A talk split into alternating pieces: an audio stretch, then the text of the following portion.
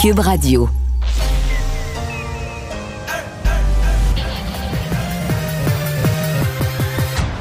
Mario Dumont. Organiser, préparer, informer. Les vrais enjeux, les vraies questions. Mario Dumont. Les affaires publiques n'ont plus de secret pour lui. Cube, Cube Radio. Bienvenue tout le monde. Bonne fin d'après-midi, bonne fin de la semaine. Euh, je sais pas si vous êtes encore au travail. Il vous reste quelques minutes avant de partir en week-end. Peut-être que vous êtes déjà parti pour la fin de semaine. Vous nous écoutez en route vers le chalet ou vers la maison ou vers le, le patio pour euh, une belle soirée. Salut Vincent. Ouais, météo inégale là, pour les ouais, prochains ouais, c'est pas jours, beau partout par aujourd'hui, bon, par exemple. On prend ce qui Euh, passe.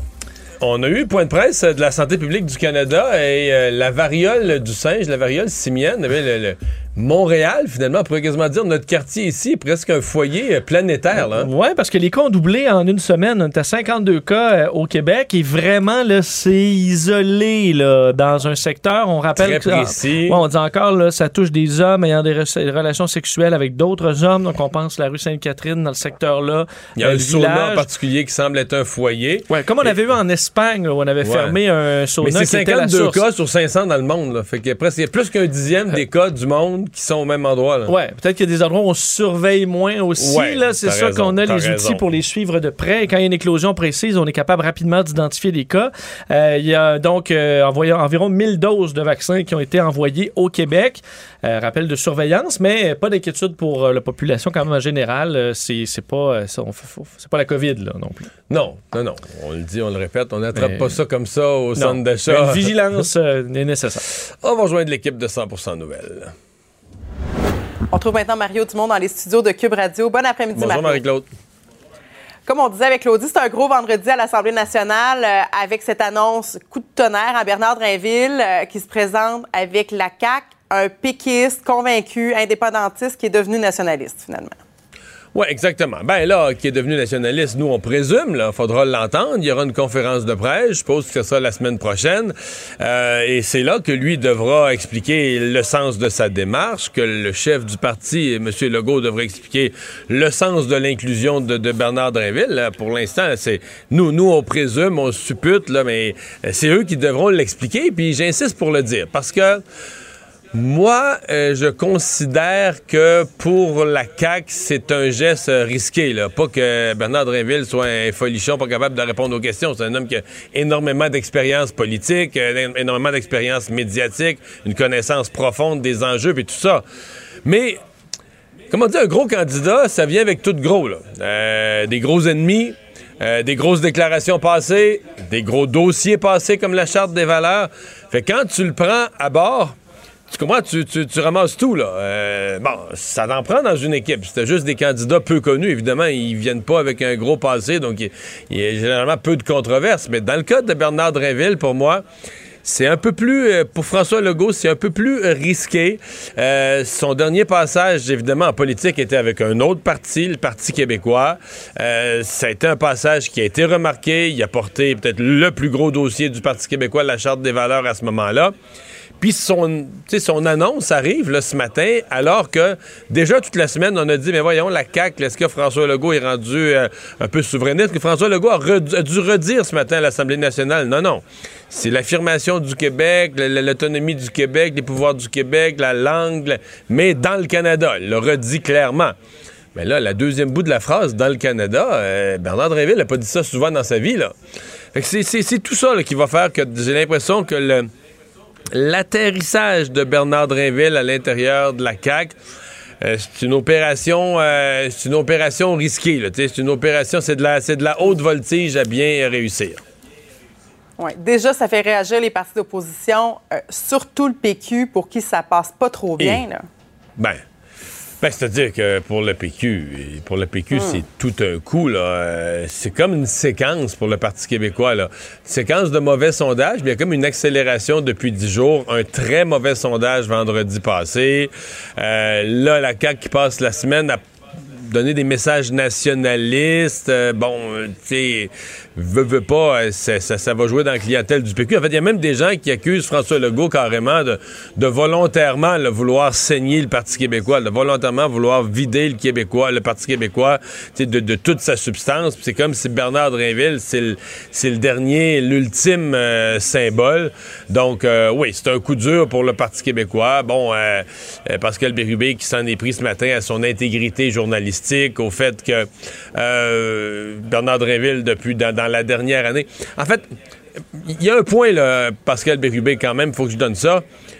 Euh, Là, on nous a raconté du côté de la CAQ une histoire, que Bernard Drinville, là, il aurait été appelé par François Legault, ça fait quelques jours à peine, en fait, par le directeur de cabinet de François Legault, fixé une rencontre, ils se sont vus mercredi, ça s'est décidé vite, vite, vite. Euh, je crois pas ça. Je crois pas ça. Désolé, je Comment ça se passe dans, dans les règles de l'art? bah, ça pourrait se passer comme ça. Des fois, ça va très vite. Mais dans ce cas-ci, c'est que M. Bernard Drinville, euh, des gens sais, L'attaché de presse de M. Legault, c'est un proche, proche, proche. C'est un ancien le collaborateur très proche de Bernard Drinville. Donc, il y a des connexions de proximité. Alors, j'ai de la misère à croire que ces, ces affaires-là avaient jamais été abordées, là, qu'au moins... Tu sais, quand, quand il y a eu les démarches cette semaine que c'était des démarches complètement exploratoires. Là. Tu sais, que t'envoies une ligne à l'eau, puis... Non, non, je pense qu'on savait, on avait préparé le, le- le terrain. Donc, euh, ça se peut que ça fait un certain temps que l'idée circule. Je dis pas qu'une décision était prise, mais ça se peut que ça fait un certain temps euh, que l'idée... euh, ouais, ouais, que l'idée mijote un petit peu. Euh, Est-ce que c'est une évidence, selon toi, là, que, que Bernard Drinville se présente dans Lévis, dans le comté de Lévis? Ben, c'est parce qu'il reste plus de temps de compter. Euh, On imagine bien que Bernard Drinville s'en va pas euh, pour se faire planter dans l'ouest de Montréal. Fait que, tu sais, on y va un peu par déduction. Le, le président de l'Assemblée nationale, Marc Picard, le- François Paradis a annoncé dans Lévis qu'il quittait ses fonctions. euh, donc, il, pas qu'il quittait immédiatement, mais à la fin du mandat, qu'il il ne demandait pas un renouvellement de mandat aux, aux citoyens de Lévis. Fait que, tu sais, ça fait un comté qui s'ouvre. À un moment donné, on fait, on fait 1 et 1 égale 2. Surtout que ça a été dit à plusieurs reprises. Puis... euh, il n'y a pas eu de démenti. J'ai pas eu conscience que quelqu'un ait appelé en panique euh, dans les médias pour dire Hey, arrêtez de répéter ça, répétez plus ça, c'est pas ça tout. Donc, on, quand on laisse dire, quand on, on confirme pas, mais quand on laisse dire, on laisse courir. Généralement, dans les cabinets politiques, on n'aime pas laisser courir une nouvelle quand on sait que c'est complètement faux. On, non seulement on confirme pas dans ce temps-là, mais on appelle par en arrière et dit Hey, arrête de dire ça, là, c'est pas vrai, ça sera pas ça pantoute, tu vas avoir l'air fou. C'est parce qu'on veut pas laisser courir la, la- Donc là, pour l'instant, on la laisse courir. Fait que moi, je présume que c'est ça. Mon, mon- mon impression, c'est que ça va être annoncé quelque part au cours de la semaine prochaine. Donc, vendre, euh, là, on est vendredi. Ce dimanche, euh, il y a confirmation de la candidature euh, de l'ancienne mairesse de Longueuil. Euh, euh, madame, ça, c'est une, grosse candidature. C'est comme deux gros morceaux. Les deux étant issus du, euh, du mouvement souverainiste. Hein? Euh, Caroline Saint-Hilaire et Bernard Drinville, les deux sont issus du mouvement souverainiste. Mais c'est quand même pas la même affaire. Euh, madame Saint-Hilaire, ancienne députée du Bloc, ça commence à faire longtemps. Entre-temps, elle a été mairesse de Longueuil ou a été dans un poste de gestion où dans son équipe, il y avait autant des fédéralistes, des souverainistes, dans ses voteurs, dans ceux qui l'ont élu puis qui l'ont aimé. Fait que ça a comme, ça l'a comme amené ailleurs, là, soit en termes de, de gestion. Alors que Bernard Drinville, lui, sa dernière implication politique, là, il était à Québec, à l'Assemblée nationale, contre la CAQ, dans le parti d'en face, le Parti québécois. Tu sais, le saut est plus abrupt et euh, il était vu comme un souverainiste fort. euh, donc, c'est pour ça que... Mais c'est deux annonces. Donc, dans le fond de la CAQ, là, euh, deux annonces en quelques jours de candidature majeure des gens là, qui, s'ils sont élus, ce qui est fort probable, des gens ministrables. Donc, euh, c'est un, gros, euh, un, un gros moment. Des gros morceaux. Et ça a éclipsé là, complètement le départ de François Paradis. Euh, ça avait quand même réagir, ça, dans le coin de Lévis. Là? Oui, oui, oui. Mais, tu sais, c'est un peu ça la vie. C'est triste, mais quand tu t'en vas, euh, François Paradis quitte, euh, les gens vont y rendre hommage, mais, le départ de quelqu'un, c'est sûr que c'est pas. Est-ce qu'on aurait pu. Bon, est-ce qu'il y a eu une inélégance dans la séquence des événements, la façon de le faire? Peut-être que M. Paradis va le vivre comme ça, mais, tu sais, comme on dit, quand tu t'en vas, tu t'en vas. Là. Euh, tu décides de. Ouais. Je l'ai fait moi, tu t'en vas, tu décides d'aller faire d'autres choses. Ben, c'est ça. La, la- la- la vie continue. hein. On remplace le pape. C'est ça, la, c'est ça la réalité de la vie. Là. Ouais, Et un qui reste, eh bien, c'est Doug Ford hein, en Ontario, qui repasse avec pour un deuxième mandat, mandat fort euh, du conservateur progressiste. Quand même victoire sans équivoque.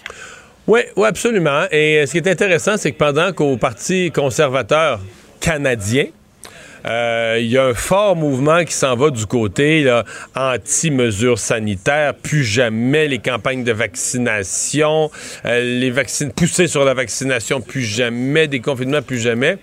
Ben, les gens, cette mouvance-là, sais que Doug Ford, là, pendant qu'il gouvernait, puis pendant la pandémie, il a perdu des joueurs. Il a perdu des députés, il a perdu des joueurs.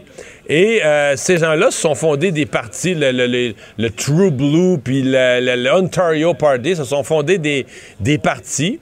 Et euh, ben, tout ce monde-là a eu 3-4% Et je me mets dans la peau des conservateurs fédéraux, puis tu te dis, attends un petit peu, là. Euh, Est-ce que vraiment on tourne le dos au premier ministre qui est allé chercher euh, 40 quelques pourcents du vote, une réélection très forte, qui a gagné les banlieues de Toronto, ce que les conservateurs fédéraux rêvent de faire. On tourne le dos à lui, parce qu'à date, c'est ce qu'ils ont fait, pour aller se coller sur les petits partis là, qui sont allés chercher 2-3% à dire non au vaccin puis non aux mesures sanitaires. Il y a sincèrement un grand bout qui m'échappe dans l'espèce de virage. T'sais, si on enlève Jean Charest, c'est cinq candidats sur six présentement à la course à la direction du Parti conservateur qui semblent courir après cet électorat de Maxime Bernier et qui tourne le dos à qui tourne le dos finalement à Doug Ford, à ce qui est beaucoup plus centriste, mais qui a permis à Doug Ford d'aller chercher une forte majorité. Donc, ça pourrait être bon pour Jean Charest? Ben, ça pourrait être bon. On ne sait pas. On va voir comment. C'est pas, c'est pas nécessairement tous les mêmes membres. On va voir comment ça, ça se partage en Ontario, parce qu'évidemment, il y a l'Ouest canadien là, qui a une forte influence sur le Parti conservateur. À ce point-ci, je sais pas qui ça aide, à qui ça nuit.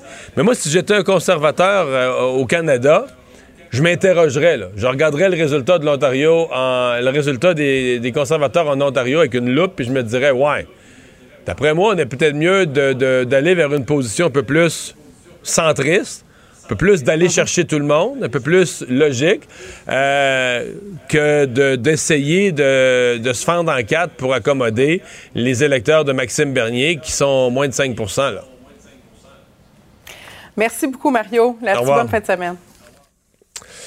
Alors Vincent, dans les autres nouvelles, ben, euh, centième jour de guerre en Ukraine. Ouais, ça fait quand même du mal à entendre, hein, parce que Ouais. on voit à quel point ça a été euh, de- que de la souffrance, de la destruction pendant maintenant 100 jours depuis le début. Là, on se souvient cette euh, première journée où on voyait euh, avec surprise et stupéfaction pour une grande partie du monde les Russes commencer leur invasion sur l'Ukraine. Et là, donc aujourd'hui, le point sur la situation, ben, dans le cas du président ukrainien Zelensky, il affirme que son pays allait s'en sortir vainqueur, euh, donc au bout de ses combats après 100 jours, tandis que du côté russe, on euh, disait avoir atteint certains résultats, euh, disant que en libérant certaines zones là, du Donbass, on avait C'est pas faux qu'ils ont atteint certains résultats. Maintenant, tu fais le rapport, euh, euh, tu sais, combien ça t'a coûté, là, tu sais, Ouais. euh, là, je sais pas. coût-bénéfice. Coût-bénéfice, c'est ça. C'est horrible. Est-ce que les résultats attendus t'ont coûté cher, là? Je pense que oui. Ça, c'est clair. Mais eux disent toujours que ça a permis leur intervention de libérer là, des populations qui, sont, qui auront maintenant accès à une vie pacifique Oui. grâce à leur libération, entre autres, dans la région du Donbass.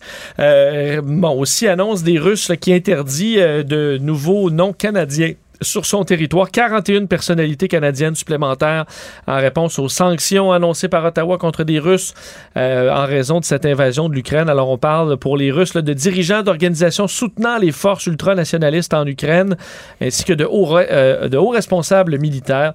Alors la, la liste qui s'allonge, par contre, on comprend que dans les ce que ça fait d'être barré en Russie, ça change vraiment pas grand-chose au quotidien pour les gens qui sont euh, sur ces listes-là. L'homme d'affaires Tony Accurso qui euh, va euh, demander à la Cour suprême une révision de son jugement, mais dans l'intervalle, qui voudrait bien euh, éviter la prison. Ouais. En fait, pas éviter, il y est, là, sortir de, de prison. Ouais, parce qu'on s'entend que Tony Accurso, il veut vraiment pas Mario aller en prison. Je pense qu'il se Mais Ben, je bat, pense là. c'est pas le seul. Et demande, ouais, sauf qu'il demande, il veut vraiment éviter le plus, enfin, éviter par tous les moyens la prison.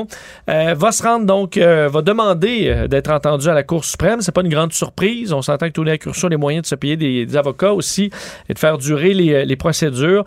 Mais donc, Tony Accurso a demandé d'être libéré attendant la suite des procédures. D'ailleurs, ça n'a pas été, été confronté par les, le- le- du côté de la couronne, où on dit, ben, on ne s'est pas posé. Il y aura sugg- suggestion de conditions de remise en liberté qui ont été, euh, qui ont présentées. L'affaire présentement qui est prise en délibéré. Il faut rappeler que pour euh, être entendu en Cour suprême, c'est pas automatique. Les juges vont devoir décider. C'est une question d'intérêt national. L'avocat de Tony Accurso dit que oui.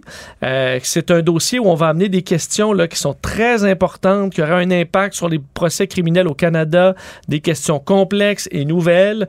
Euh, fait référence au fait que, le, on se souvient que le premier procès en 2017 avait, avait avorté. Et c'est ce point-là là, où on va aller sur valoir. certains détails, faire valoir qu'il y a eu, euh, qu'il y a eu un mauvais jugement et qu'il doit être libéré, mais elle veut donc éviter la prison en attendant. La cathédrale Saint-Paul à Londres, euh, la messe du jubilé s'est tenue, mais sans la principale intéressée. Oui, et euh, c'était cette deuxième journée euh, de célébration entourant les euh, 70 ans de règne historique d'Élisabeth II.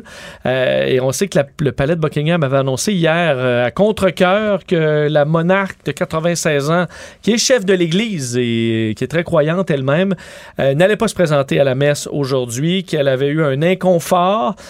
Et euh, ça se multiplie dernièrement, la reine qui a été représentée par son héritier, le prince Charles, elle qui était à- bon, qui a pu apparaître hier au balcon du, du palais de Buckingham à, de Buckingham à deux reprises. Euh, ce qui fait jaser toujours Mario, c'est là où est Harry et Meghan, là, parce que là ils étaient là Ils aujourd'hui. étaient là aujourd'hui, ben oui. Ils étaient là. Ils sont comme bien accueillis là, par le public. Ben, bien et pas bien, parce Bien que bien. alors qu'ils arrivaient à la cathédrale Saint-Paul, au départ, des applaudissements, mais une fois que les applaudissements euh, baissent un peu, on entendait quand même des huées. Et là, les médias qui sont allés en voir certains qui disent je les déteste, euh, je suis pas favorable à ce couple-là et compagnie. Alors, il y a quand même une rancœur chez certains Britanniques d'avoir vu ce couple quitter euh, et se déménager plutôt aux États-Unis. Euh, mais c'est un retour. Certains voyaient que c'était plutôt un geste de réconciliation parce qu'il semblait avoir des froids entre Harry et William, Mario. Et là, euh, de se présenter quand même aux cérémonies, c'était un geste de bonne volonté. Qu'est-ce qui se passe demain à l'horaire, Mario, si t'as manqué? Parce que là, je sais que tu travaillais cette semaine, t'as pas pu voir non, mais les dimanche, dimanche c'est le méga, le- comme le brunch, le, le- le- lunch. Mais demain, je sais pas. Demain, écoute, Ah, c'est pas des chevaux, c'est pas des... C'est compétition hippique. C'est ça, Le derby. ça, à un derby qui a lieu depuis, en fait, 243 ans. Alors, euh, on sait que la reine aime beaucoup les chevaux. Alors, est-ce qu'elle va euh, finalement se présenter? On verra. Et en soirée, il y a un concert. 22 000 personnes qui, ont, qui pourront assister à ce spectacle, dont 5 000 travailleurs de première ligne qu'on veut remercier pour leur travail pendant la pandémie. Et qui est au programme? Entre autres, Queen. Bon, c'est en tant que Freddie Mercury n'est pas là, mais Queen roule toujours leur boss. Et euh, Elton John, entre autres. Euh, Il y en aura d'autres là, qui seront de ce spectacle. Excuse-moi, mais je suis amusé, là. Par? Je dis, non, mais pour le jubilé de la reine, le groupe qu'on a, c'est Queen. Queen, oui. Ben, on s'entend, on est allé dans des groupes euh, euh, britanniques Non, non, non, je comprends, là. mais quand même. Mais oui, Queen, c'est Queen. Puis malheureusement, le prince Andrew ne peut pas participer à rien de tout ça. Je hein. rappelais qu'il respecte son confinement à la lettre. Il a la Jusqu'à COVID. la fin, il a la COVID, le prince Andrew. Le pauvre Ça a lui. surpris un petit peu euh, tout le monde. On donne hier. pas, dans le cadre des, des nouvelles du jubilé, on donne pas de, de suivi sur son état de santé, s'il se porte bien, non? Je, je pense qu'il n'a pas repensé au prince Andrew, là, Ah, 62 ok, ans, ok, ok. qui va rester euh, donc euh, à la maison, sagement, pour être sûr Boire de beaucoup d'eau. respecter son isolement. Boire beaucoup d'eau en cas de fièvre. Oui, boire beaucoup d'eau, lire un livre, peut-être regarder les cérémonies à la télévision, mais on ne le verra pas. Mario Dumont et Vincent Dessureau. Joignez-vous à la discussion. Appelez ou textez le 187 Cube Radio 1877 827 2346. On peut vous dire que c'est une nouvelle qui n'est pas passée inaperçue à l'Assemblée nationale aujourd'hui, Euh, alors que tôt ce matin, en fait, ça a été annoncé à son propre poste où il travaillait jusqu'à il y a quelques jours. Euh, Bernard Drinville euh, c'est annoncé donc tôt ce matin qu'il allait se présenter avec la CAQ, un ancien ministre du Parti québécois, l'ancien porte-dossier, le porteur de dossier de la Charte des valeurs dans le gouvernement de Madame Marois. Parmi les réactions les plus énergiques du jour, celle du député libéral de La Fontaine, Marc Tanguay. Bonjour. Bonjour, Monsieur Dumont. Ben, on devrait se réjouir de ça, là, quand plein de personnes, tout parti confondu, des bonnes personnes se joignent à la scène politique. Oui, oui, oui, effectivement, on devrait Ben, s'en réjouir. Mais nous, pour nous, vous savez, ça, ça a une valeur euh, clarifiante. Euh, pour François Legault, puis vous le savez, ça fait quelques semaines maintenant qu'on le dit, nous, au Parti libéral du Québec, que le jupon dépasse avec François Legault. On, a affirmé qu'il était dans une démarche séparatiste. Et là, on voit une accélération de cette démarche-là. Et on connaît tous Bernard Drinville. Moi, j'ai siégé avec Bernard Drinville euh, quand il était à l'Assemblée nationale de 2007 à 2016. C'est un farouche indépendantiste, Bernard. C'est un homme intelligent, un homme qui a une lecture politique très, très aiguisée. Alors, Bernard, c'est ce qu'il fait. Euh, quand il a été appelé par François Legault, ce qu'on a appris, là, les- le contexte de son arrivée, euh, moi, je pense qu'il est très clair que quand on additionne à François Legault, Caroline Saint-Hilaire, Bernard Drinville, je pense qu'on voit une accélération d'une gouvernance séparatiste. Ouais, mais il y a plein de, de- de membres du caucus qui étaient questionnés hier par des journalistes qui disaient non, non, nous, c'est dans le Canada, point la ligne, là. Oui, oui, oui. Je ne sais pas si vous êtes convaincu, mais en tout cas, il y en a, il y en a pour lesquels le- la, la, la, la conversion était, était moins évidente. Euh, chose certaine, c'est que François Legault, je pense, a fait son lit. Quand on regarde, là, M. Dumont, là, on, on, on aime ça, la politique, puis analyser ça, mais quand on regarde de façon très tangible, là, toutes les décisions que François Legault prend, il est le digne successeur des gouvernements du Parti québécois. Puis je dis pas ça méchamment, là, mais quand François Legault divise les Québécois sur l'immigration, quand il divise les Québécois sur la langue, quand il vient réduire les droits et libertés individuelles, quand il chicane avec Ottawa, moi, ça me fait beaucoup, beaucoup penser, là, il est en ligne droite avec les conditions gagnantes que voulait avoir Pauline Marois et que voulait avoir un Bernard Drinville avec Pauline Marois. Euh, avec Pauline Marois, vous vous en rappelez, Bernard avait déposé en 2014 son plan vers la souveraineté. Ben pour ça, ça prenait des conditions gagnantes. Et à la question, comme dit, ben voilà, qu'on me dit là sur votre point, ben il y a des il y a certains membres de la CAQ là, qui ont fait une profession de foi fédéraliste plus ou moins convaincante, puis que ah, ben, François Legault, lui, euh, il a dit que c'est à l'intérieur du Canada qui va l'avenir. Il l'aurait dit ce matin, là. Il l'aurait dit en termes très clairs Ouais. ce matin, période de questions. Je Ouais. dis, On diffusait en direct à cette heure-là. là. Mais, mais, mais, M. Dumont, tout le monde, on connaît, on connaît la bête politique là, de François Legault. Tout le monde, il sait qu'il est assez intelligent. Il ira pas dire je suis dans un processus pré-référendaire. François Legault ne pourrait pas le dire. François Legault, je pense, veut avoir, puis vous avez joué dans le film, M. Dumont, je pense qu'il veut avoir son moment Bourassa. Il veut avoir son moment Bourassa et lui, il va dire oui à un référendum sur la souveraineté. Pour ça, c'est la ligne droite du PQ. Ça prend les conditions gagnantes, ça prend de la chicane, il faut diviser, il faut souffler sur les braises de la séparation pour qu'il puisse avoir son momentum. Et ça, je l'ai mis sur mon Twitter. C'est un, véritable révélateur. Lorsqu'il était questionné la semaine passée par le leader parlementaire du Parti québécois, il a dit, M. Legault, qu'il n'avait pas l'assurance qu'un prochain référendum serait gagnable, qu'une majorité de Québécois. Il n'a jamais dit, il s'est jamais engagé à dire j'en ferai jamais mon référendum sur la souveraineté. Et dites-vous une chose, si François Legault avait l'assurance morale de Bernard Landry d'en gagner un, pensez-vous qu'il se gênerait pour en faire un référendum? Et ça, Bernard Drinville est parfaitement au courant de ça et s'inscrit là-dedans. Mais si Bernard Drinville euh, fait sa conférence de presse la semaine prochaine, puis il dit bon ben moi la souveraineté, euh, j'ai mis euh, j'ai j'ai j'ai j'ai mis un X là-dessus, je vois bien que ça se fera pas, les Québécois en sont pas là pantoute, puis je je- j'accepte l'idée de la CAQ de fonctionner, de faire faire des gains au Québec dans le Canada.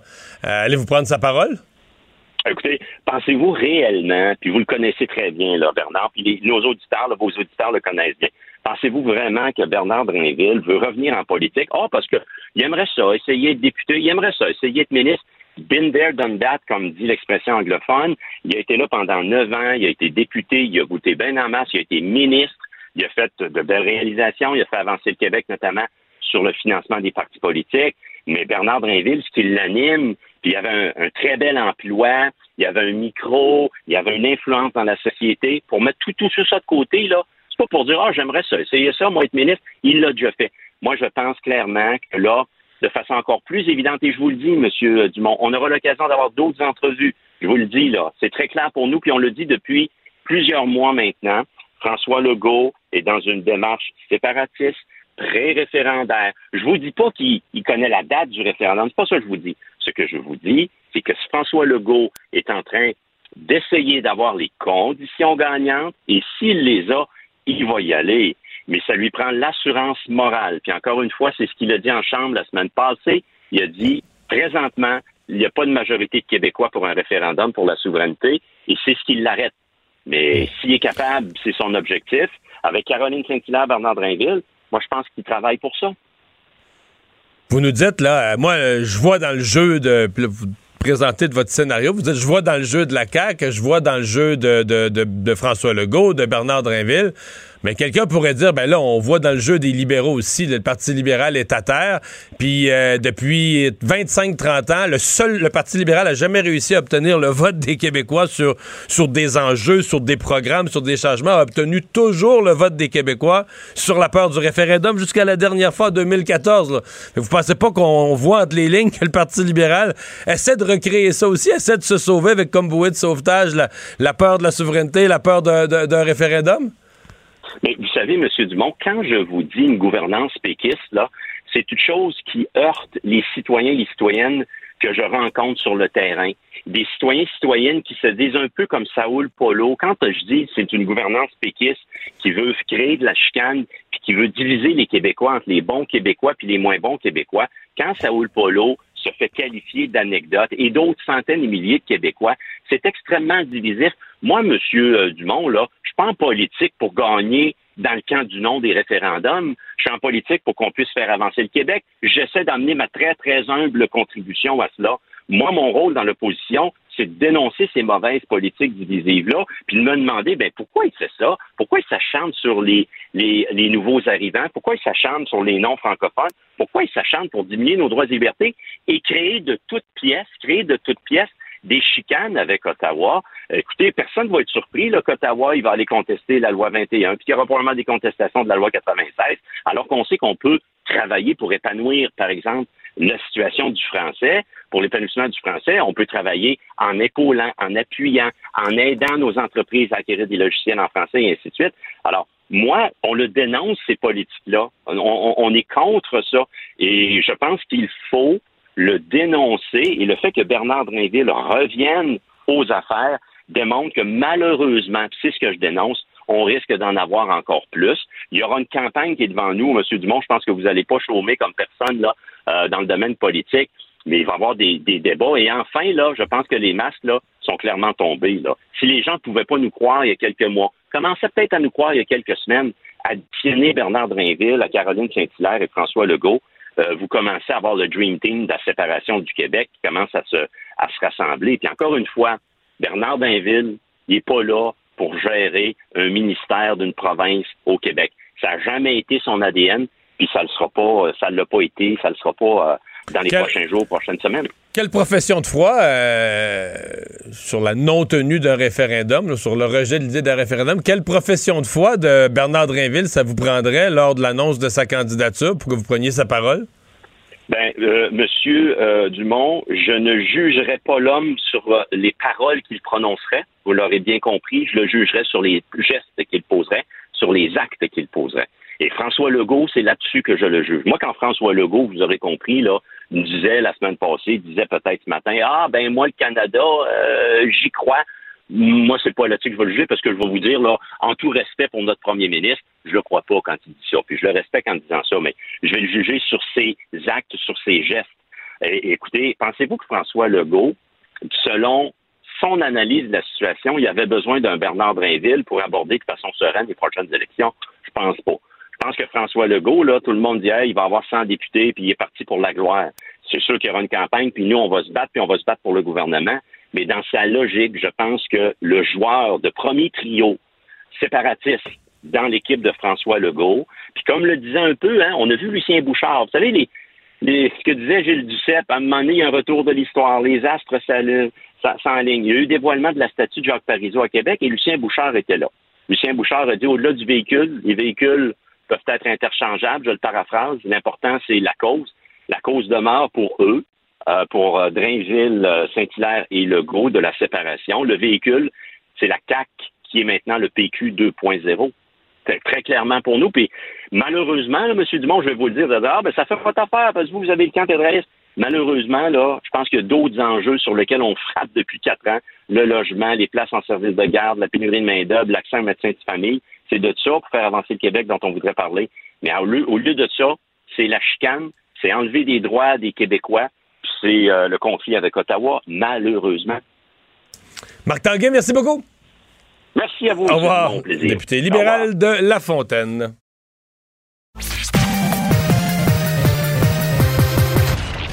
Combiner crédibilité et curiosité. Mario Dumont. Cube Radio. Le conflit Russie-Ukraine avec Guillaume Lavoie. Bonjour Guillaume. Bonjour Mario. Alors 100 jours, euh, centième jour aujourd'hui de cette guerre en Ukraine. Euh, le temps de faire un peu peut-être un, un bilan et, et tu veux y aller de ton bilan de, de, de surprise, d'éléments de surprise? Oui, puis on pourrait même dire, là, sais, on avait, OK, c'est quoi la surprise qui peut-être explique toutes les autres ou qui est plus grande que toutes les autres? Si on avait à résumer ça tout de suite, on avait juste une phrase, c'est les deux noms. C'est la non-victoire de la Russie et la non-défaite de l'Ukraine. Déjà là, là, on est dans un monde parallèle à ce qu'à peu près tout le monde avait prédit. Et, Et, et qui aurait pu arriver, qui aurait pu arriver en une semaine ou en 4-5 jours. Là. Mais le plan russe était vraiment ça. C'est-à-dire euh, trois, quatre, cinq jours, là, mettez un jour férié là-dedans, on va être accueilli en héros, Zelensky va être sur un tribunal fantoche. S'il est chanceux, il va se sauver quelque part dans, en Occident. Sinon, on va y faire découvrir les prisons de Moscou. C'est à peu près ça, là, le- qui était le plan de Vladimir Poutine et de l'armée russe. Et là est arrivé pendant ces 100 jours-là, euh, vous savez, dans le monde financier, par exemple, si vous avez des conseillers financiers, là, vous pouvez aller leur parler. Et il y a une phrase qui devrait vous dire s'il dit ces mots-là, je me lève puis je m'en vais. Ayez peur, partez à la course. C'est les mots Ah, ça, ça peut pas arriver.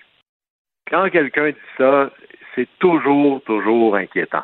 Et il s'est passé dans les 100 derniers jours que des choses qui ne pouvaient pas arriver.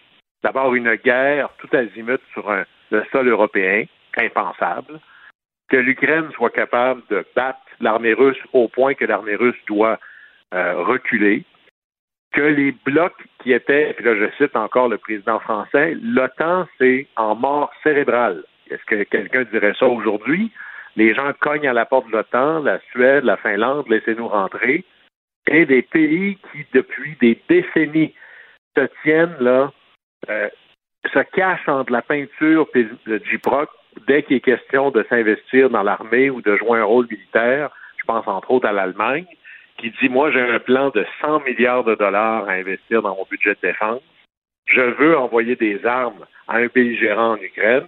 L'Union européenne, qui est un géant au niveau commercial, mais qui est un nain au niveau de la défense, parce que ça appartient encore à chacun des États membres, à être capable et avoir la permission d'envoyer de l'argent et des armes dans un conflit. Alors, nos deux grands blocs qui étaient essentiellement chétifs, affaiblis, l'Union européenne avec le Brexit, la montée de Marine Le Pen, on disait, ils sont foutus. De toute façon, ils ont tellement de problèmes dans leur cours qu'on pourra faire ce qu'ils veulent, on pourra faire ce qu'on veut. Et vous avez l'OTAN, où est-ce que c'est plus un océan entre l'Europe et euh, les États-Unis, c'est un canyon. Et les deux sortent de là encore plus engagés et encore plus solidarisés Ouais. avec des budgets militaires qui se chiffrent dans les milliards. Ah, parce que le, le ça, plan, le plan de vraiment- 100 milliards là, vient d'être approuvé, si je ne me trompe pas, en Allemagne. Euh, C'était impensable il n'y a pas longtemps. Ben, c'était l'idée même que l'Allemagne. Imaginez d'où on part. L'Allemagne, évidemment, on peut comprendre, là, a toujours une espèce de malaise dès qu'il est question d'un budget militaire, dès qu'il est question de penser l'armée comme quelque chose d'offensif. Puis la meilleure manière de ne pas te faire prendre à être militariste, c'est d'être anti-militaire au possible. Il y avait un grand mouvement de ça en Allemagne, et l'Allemagne refuse presque toujours de jouer un rôle à l'international s'il y a des militaires dans l'équation. Ben là, ils mettent 100 milliards pour augmenter leur budget. C'est gigantesque. Ils sont les leaders pour fournir des armes directement à l'Ukraine. Et quand il n'y en avait plus, eux, à donner, ils disaient aux autres pays, tant d'armes importants en Allemagne, je construis toutes sortes de choses. Alors, envoyez des armes à l'Ukraine, puis moi, je vais vous les remplacer. Ouais. Alors, on a un renversement complet de la politique étrangère de l'Allemagne depuis essentiellement la Deuxième Guerre mondiale. Alors, c'est assez majeur, ça. Alors, dans les choses qui ne pouvaient pas arriver, on a ça. Et la Suède et la Finlande, on en parlait. La Suède, 200 ans de neutralité, disent on veut aller dans l'OTAN. La Finlande est neutre depuis à peu près la Deuxième Guerre mondiale. On veut aller dans l'OTAN.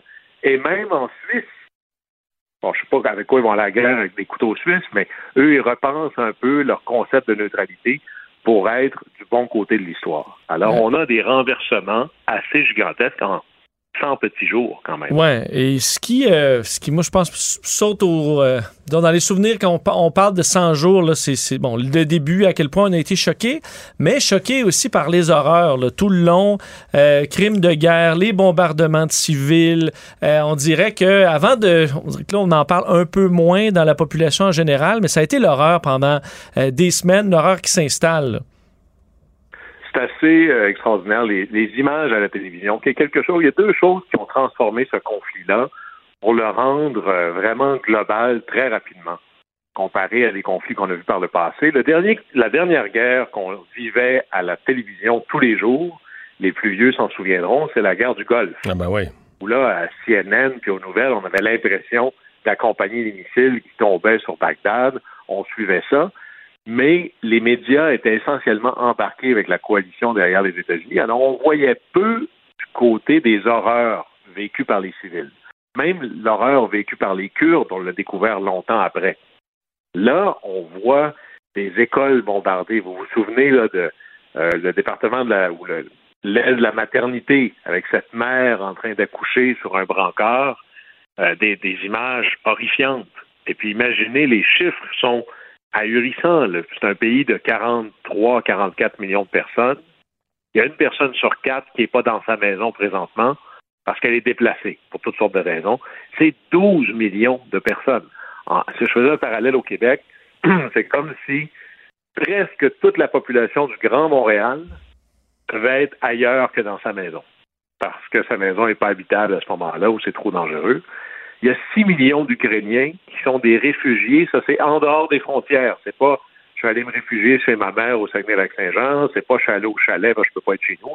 C'est j'ai dû partir avec un petit sac à dos, là, rapidement, en courant avec les enfants. Prenez ce que vous pouvez dans vos mains. On embarque dans un train, puis on s'en va en Pologne. On n'a aucune idée de quand on va manger, où on va dormir, quand ça va finir. 6 millions de personnes. C'est comme si 1,2 million de Québécois avait dû quitter pour aller se réfugier en Ontario, par exemple. Alors là, on est dans des niveaux de détresse humaine extraordinairement élevés. Puis là, il faut reconnaître vraiment là, le pays qui s'est le plus distingué, c'est la Pologne. La Pologne, qui il n'y a pas si longtemps, était un des pays un peu à la sauce hongroise. Il y avait une certaine intolérance aux étrangers, à l'immigration. Là, ils ont accueilli chez eux 3 millions d'Ukrainiens ça, c'est logé là, partout, dans les gymnases, dans les écoles, un peu partout chez les gens, euh, dans leur cours arrière. Alors, il faut reconnaître et aider euh, vraiment ceux qui, appuient, euh, qui, aident vraiment ceux qui souffrent le plus là-dedans. la Pologne, vraiment, là, une note au dossier assez magnifique. Mais ce qu'on découvre aussi, et d'ailleurs, le niveau de destruction en Ukraine, là, on va parler au niveau matériel, on pourrait parler bien sûr les morts civiles, les militaires, mais au niveau matériel, pour se donner une idée de l'ampleur, on est rendu à peu près à un demi-trillion.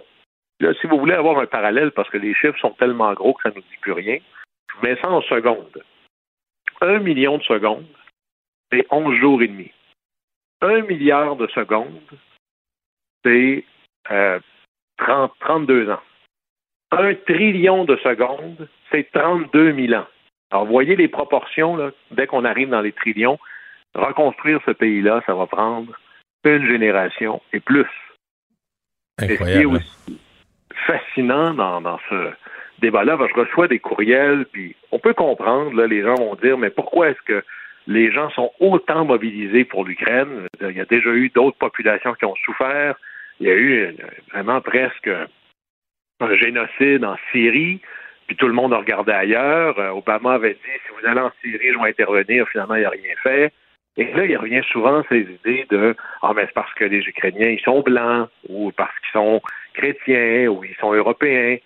Puis peut-être qu'il y a un peu de ça, mais j'y crois pas du tout, moi.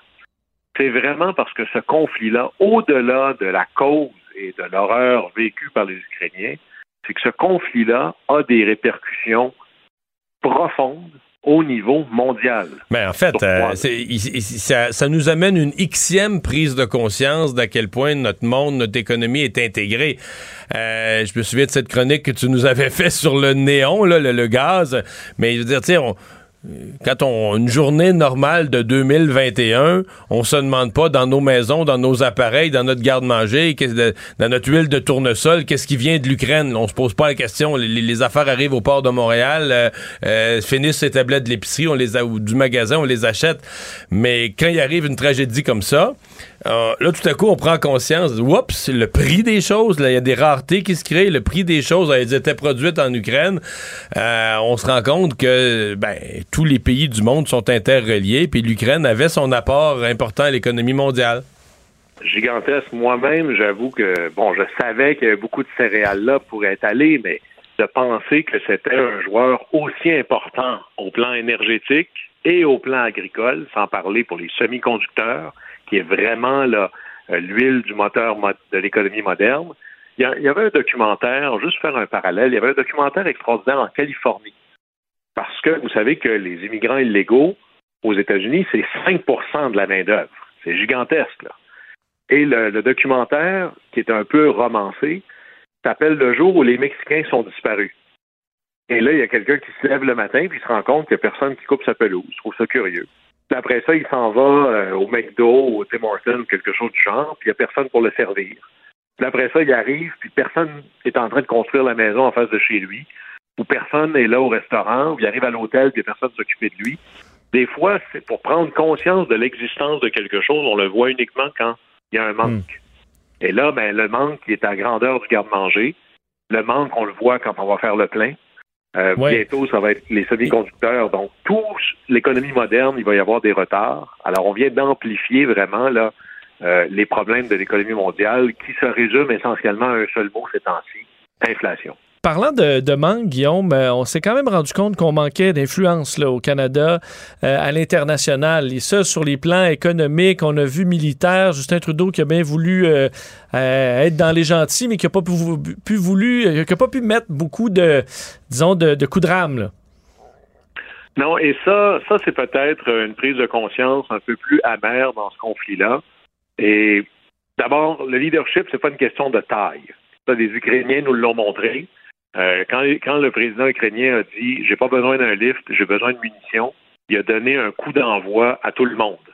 Quand l'Estonie, qui est un pays gros avec la population de la ville de Montréal, dit moi je suis en train d'en faire trois fois plus que les autres en proportion, ça envoie des messages. Le Canada aurait pu être ce genre de leader. Faut se rapporter où on était avant là. En 1991, le premier pays d'Occident à reconnaître l'indépendance de l'Ukraine, c'est le Canada. Ça n'arrive pas par hasard, ces choses-là. C'était une reconnaissance de l'importance du Canada sur la scène internationale. Quand Mandela a été libéré, quand il sort de sa prison en Afrique du Sud, le premier chef d'État étranger qui appelle, c'est Brian Mulroney, avant le président américain, avant le premier ministre britannique. Alors, on n'est plus là du tout, là. Alors, on joue vraiment une séance de rattrapage et c'est pas à cause seulement du gouvernement actuel puis ce qui s'est passé dans les derniers 100 jours. La position, le prestige, l'importance, le leadership qu'on a à l'international, t'en profites quand tu l'as semé. C'est vraiment comme l'agriculture. T'arrêtes de t'en occuper, ça paraît pas tout de suite comme ça, mais quand c'est le temps de récolter, ben là, t'as l'air de la cigale. Alors là, ici, peut-être qu'il y a une prise de conscience. Si on veut réexister au-delà de notre euh, rapport de force traditionnel, c'est-à-dire la taille de la population, par exemple. Parce que nous sommes une superpuissance agricole. Nous sommes une superpuissance énergétique. Comment ça se fait que lorsque l'autre superpuissance agricole énergétique est dans le trouble, c'est pas immédiatement le Canada qui devient la solution du monde? Ça, c'est quelque chose où il faudra se regarder dans le miroir un petit peu. Puis les Chinois aussi ont vu quelque chose dans ce conflit-là qu'ils ont vu, c'est que l'Occident est peut-être prêt à tout faire pour appuyer l'Ukraine. Ils sont pas prêts à avoir une confrontation directe avec une puissance militaire. Alors, quand ce serait Taïwan, par exemple, qui serait sur la ligne, ben probablement que si c'était les mêmes lignes, les Chinois ont bien compris que les États-Unis ne voudraient pas une confrontation militaire directe avec la Chine. Pour conclure en une minute ce, ce bilan des 100 jours, une question évidemment que les gens se posent, puis les gens comment dire, les gens ont vu qu'il y avait des négociations de paix. Il y en a eu euh, autour d'une table en Biélorussie, il y en a eu en Turquie. Et là, on a le sentiment que ben, tout ça est arrêté, qu'il n'y a, même plus de, porte de sortie. Euh, question, question simple à répondre en quelques secondes. Comment on peut penser que ça va finir à ce point-ci? Je pense que ça va durer encore longtemps. Et ça peut, oublions pas que la guerre dans le Donbass dure depuis huit ans, là parce que les guerres peuvent avoir des intensités qui varient. Même dans le temps en Europe, les fameuses guerres qui duraient pendant des années, il y avait une saison de la guerre, puis pendant l'hiver, ça se calmait. Alors, la, pire chose qu'il faut qu'il faut pas faire, c'est de baisser la garde. C'est-à-dire qu'il faut travailler très, très fort pour que le rapport de force à une éventuelle table de négociation soit encore existant et plus fort rendu là.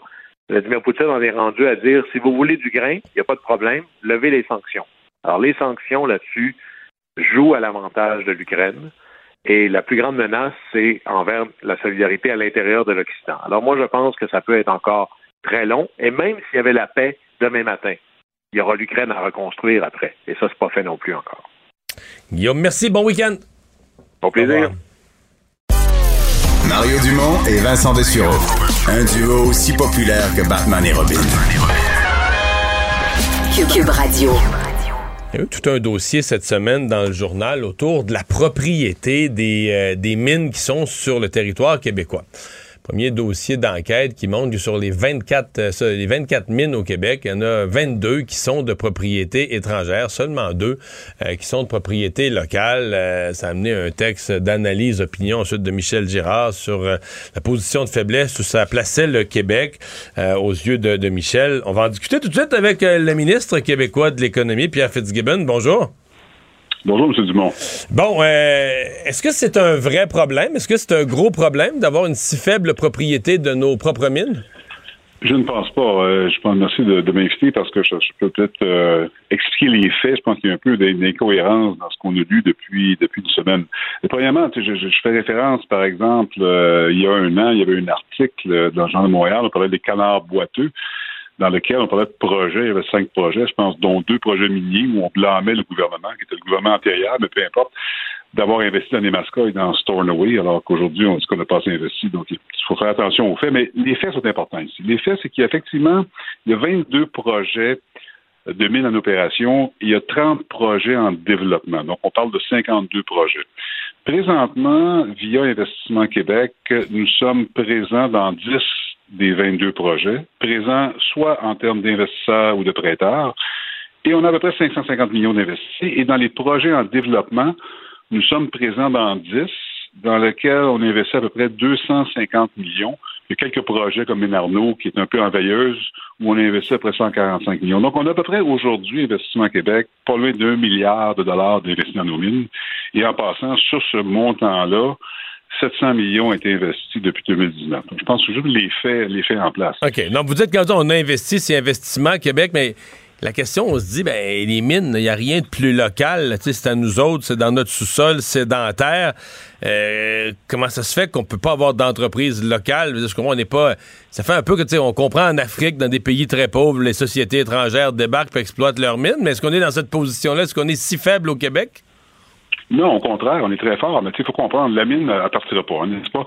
Si on regarde, ce qui est important, si on regarde les 22 mines en existence, qui sont en opération, et les 30 en développement, on parle de projets d'investissement des prochains 10 ans de 25 milliards de dollars. Alors, je peux vous confirmer aujourd'hui que le gouvernement ne prendra pas une majorité des projets. Ce serait insensé manquer de rigueur financière. Par contre, ce qui est très important, alors la détention de la mine, pour moi, n'a pas d'importance. Ce qui est important, par contre, c'est qu'une fois pour toutes, on corrige la lacune qu'il faut que les minéraux soient inclus dans la chaîne d'approvisionnement pour créer de la valeur. Ce qu'on voit, ce qu'on essaie de faire dans les batteries, on n'est pas fini encore, mais on regarde le lithium, par exemple. Si on recule dans l'ancien temps, il y a cinq ans, le lithium était, le, du spodumène était exporté en Chine vers des batteries. Là, on essaye, avec les mascas, Nouveau Monde Graphite, de garder le minerai à la valeur ajoutée. Alors, pour arriver à ça, là, qu'on détienne la mine à 100% ou à zéro, ça n'a aucune importance. Dans le cas de Sayona, par exemple, qui est une mine de lithium, qui était celle qui était détenue par NAL, où on exportait le spodumène en Chine, l'entente qu'on a prise avec l'acheteur, qui est euh, Piémont et Sayona, on n'est pas actionnaire, on n'est pas prêteur, mais ça prenait notre consentement. On l'a donné à condition qu'ils convertissent le spodumène en hydroxyde ou carbonate de lithium. Donc, je pense que le, le, point le plus important, il faut, une fois pour toutes, à juste titre, que nos minéraux restent au Québec le, plus longtemps possible. Mais ça, ça n'a aucun Ça, rapport non, ça, ça, je le comprends. Ça, j'en suis totalement. là, Qu'on ait une transformation, qu'on n'envoie pas le, le minerai, qu'on ait une transformation locale. Mais euh, reste que la propriété locale a deux bénéfices. S'il y a des profits à la fin de l'opération minière, s'il y a des profits, euh, il reste chez nous. Là, ce qui n'est pas le cas dans le, dans le scénario où on, est des- on a des mines de propriété étrangère. Est-ce que je me trompe ou on a reculé là-dessus? Mettons, là, je parle pas des, des quatre dernières années de votre gouvernement, mais je parle mettons, des 40 ou des 50 dernières années. Il me semble qu'il fut une époque où il y avait plus de minières, de, de- minières québécoises, peut-être pas des géants mondiaux, mais des, des grandes minières à propriété québécoise. Je n'ai pas, la statistique. Alors peut-être que vous avez raison. Par contre, il ne faut pas oublier que si on parle de Agnico Eagle, par exemple, qui, qui opère une mine euh, à la ronde, euh, paye ses impôts ici au Québec, des emplois au Québec. Et comme j'ai dit, il y a 25 milliards qu'on investit. Alors moi, je ne focalise pas sur la détention de la mine. Je focalise beaucoup, par contre, sur des incitatifs, faire des prêts et des conditions de conversion. C'est sûr que ça fait d'avoir 100% de nos mines. Je, suis entièrement d'accord avec vous, mais il faut être réaliste. On parle de 20 des milliards, des milliards. Ce serait imprudent et en fait insensé pour le gouvernement du Québec d'allouer, disons, 12 milliards dans les prochains 10 ans pour euh, des mines alors qu'ils vont rester ici. Est-ce qu'on exige des. euh, Est-ce que votre lecture, c'est qu'on exige des redevances suffisantes? Parce que des gens viennent puiser euh, de la richesse dans notre euh, sous-sol, euh, dans les mines. Est-ce qu'on exige des, des redevances suffisantes pour, euh, disons, euh, euh, que- qu'au moins le trésor public, qu'au moins la collectivité québécoise bénéficie de la, de la présence de ces joueurs? C'est une très bonne question et je pense que la réponse, elle est modulée parce que, par exemple, aujourd'hui, le nickel, qui est à des prix extraordinairement hauts, on pourrait argumenter qu'on devrait peut-être avoir des redevances différentes. Vous avez raison, et ça, c'est un élément qu'on doit regarder avec mon collègue euh, M. Julier au MERN.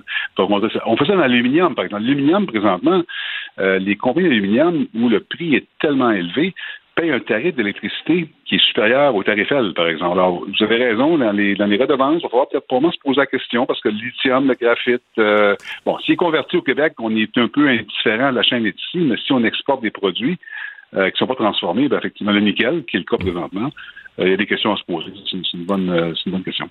Puisqu'on parle d'entreprise de propriété euh, locale, euh, qu'est-ce que vous avez pensé de la transaction euh, de la famille Drouin qui vend le, village vacances de Valcartier à des intérêts américains? Est-ce que c'était inévitable? Est-ce qu'on aurait aimé ça, garder ça au Québec?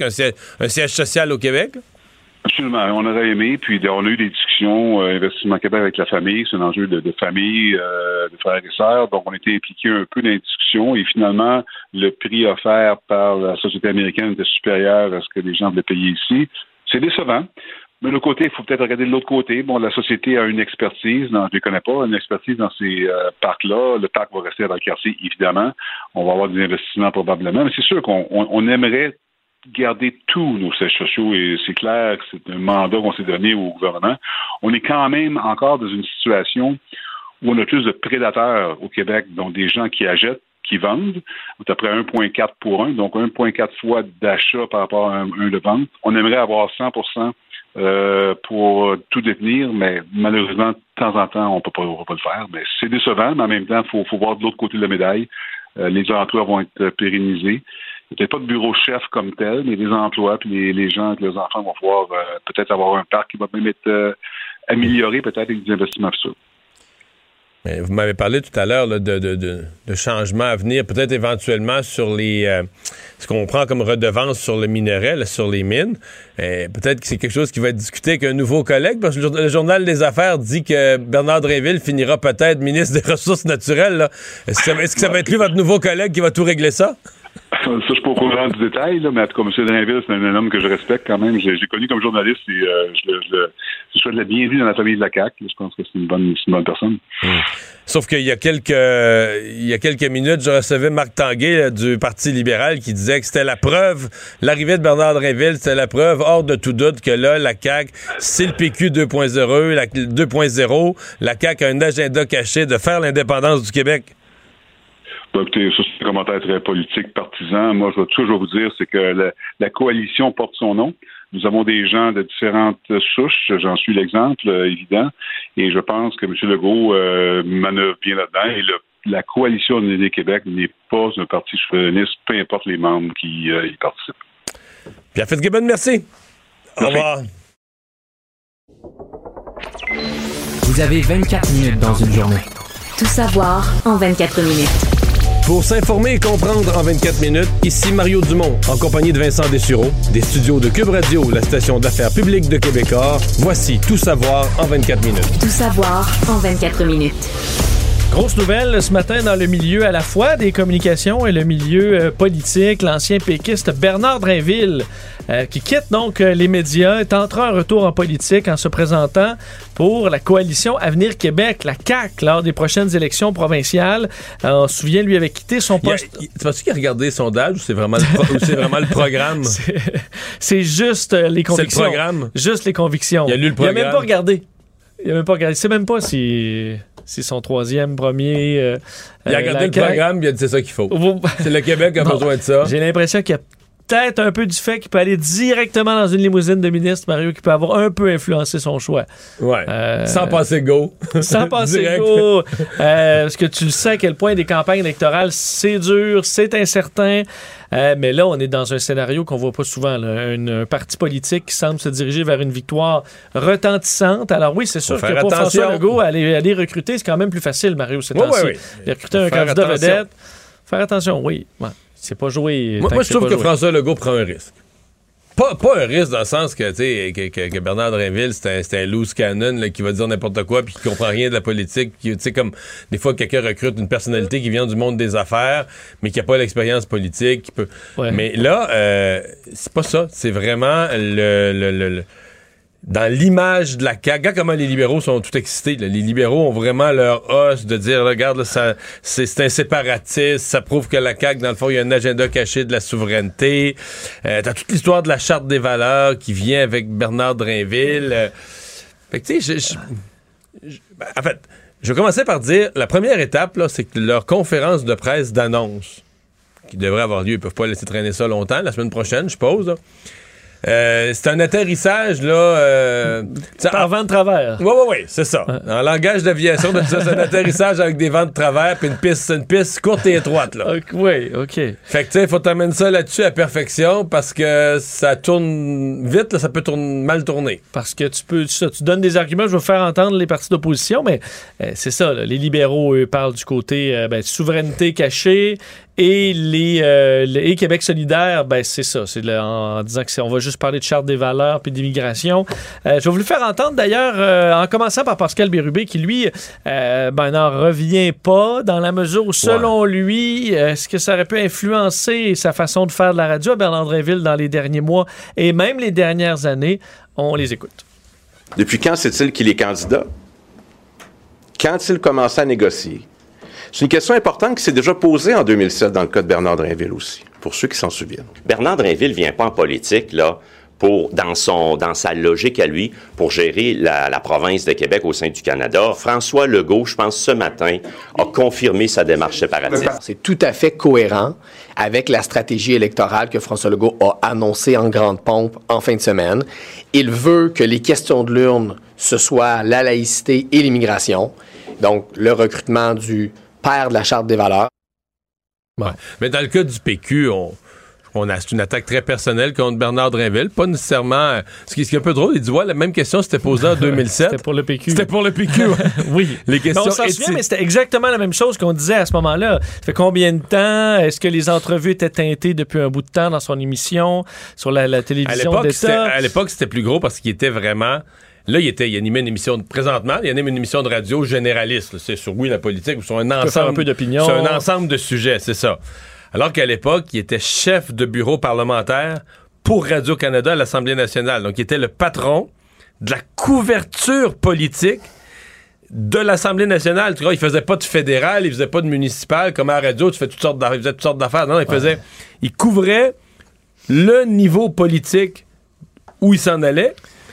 C'était plus délicat, là. Puis, comme on était proche d'élection, il avait déjà fait une tournée des partis, un peu pour dire, ben moi, comme chef de bureau, faut que je prépare ma couverture, faut que je prépare mon... De quelle façon on va couvrir la prochaine campagne.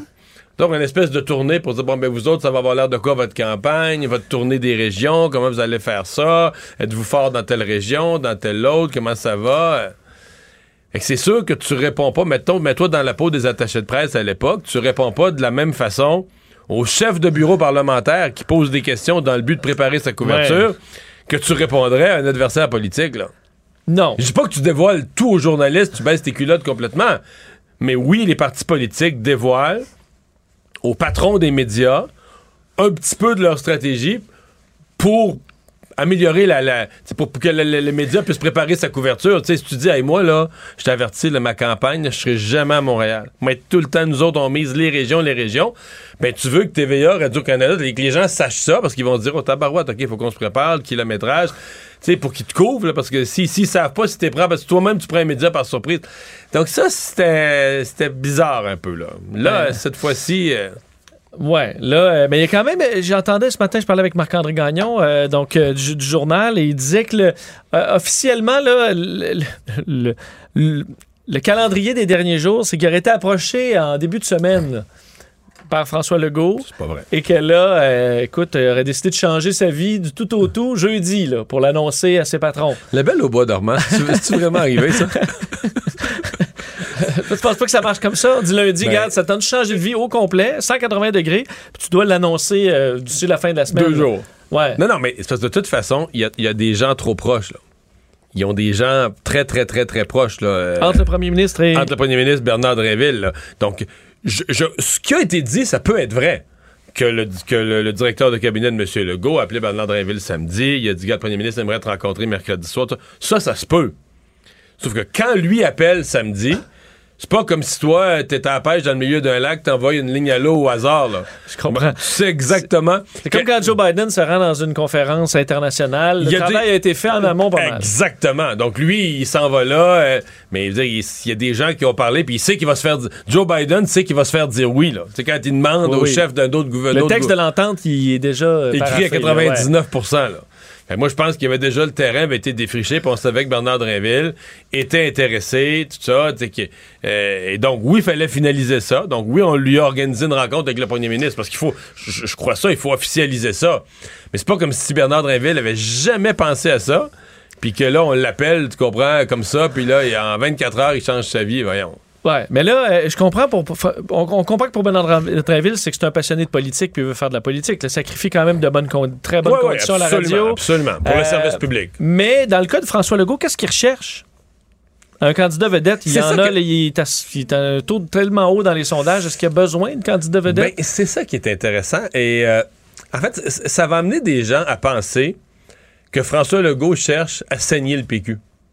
C'est-à-dire que c'est jamais assez d'enlever au Parti québécois euh, tu sais, Tout. tout.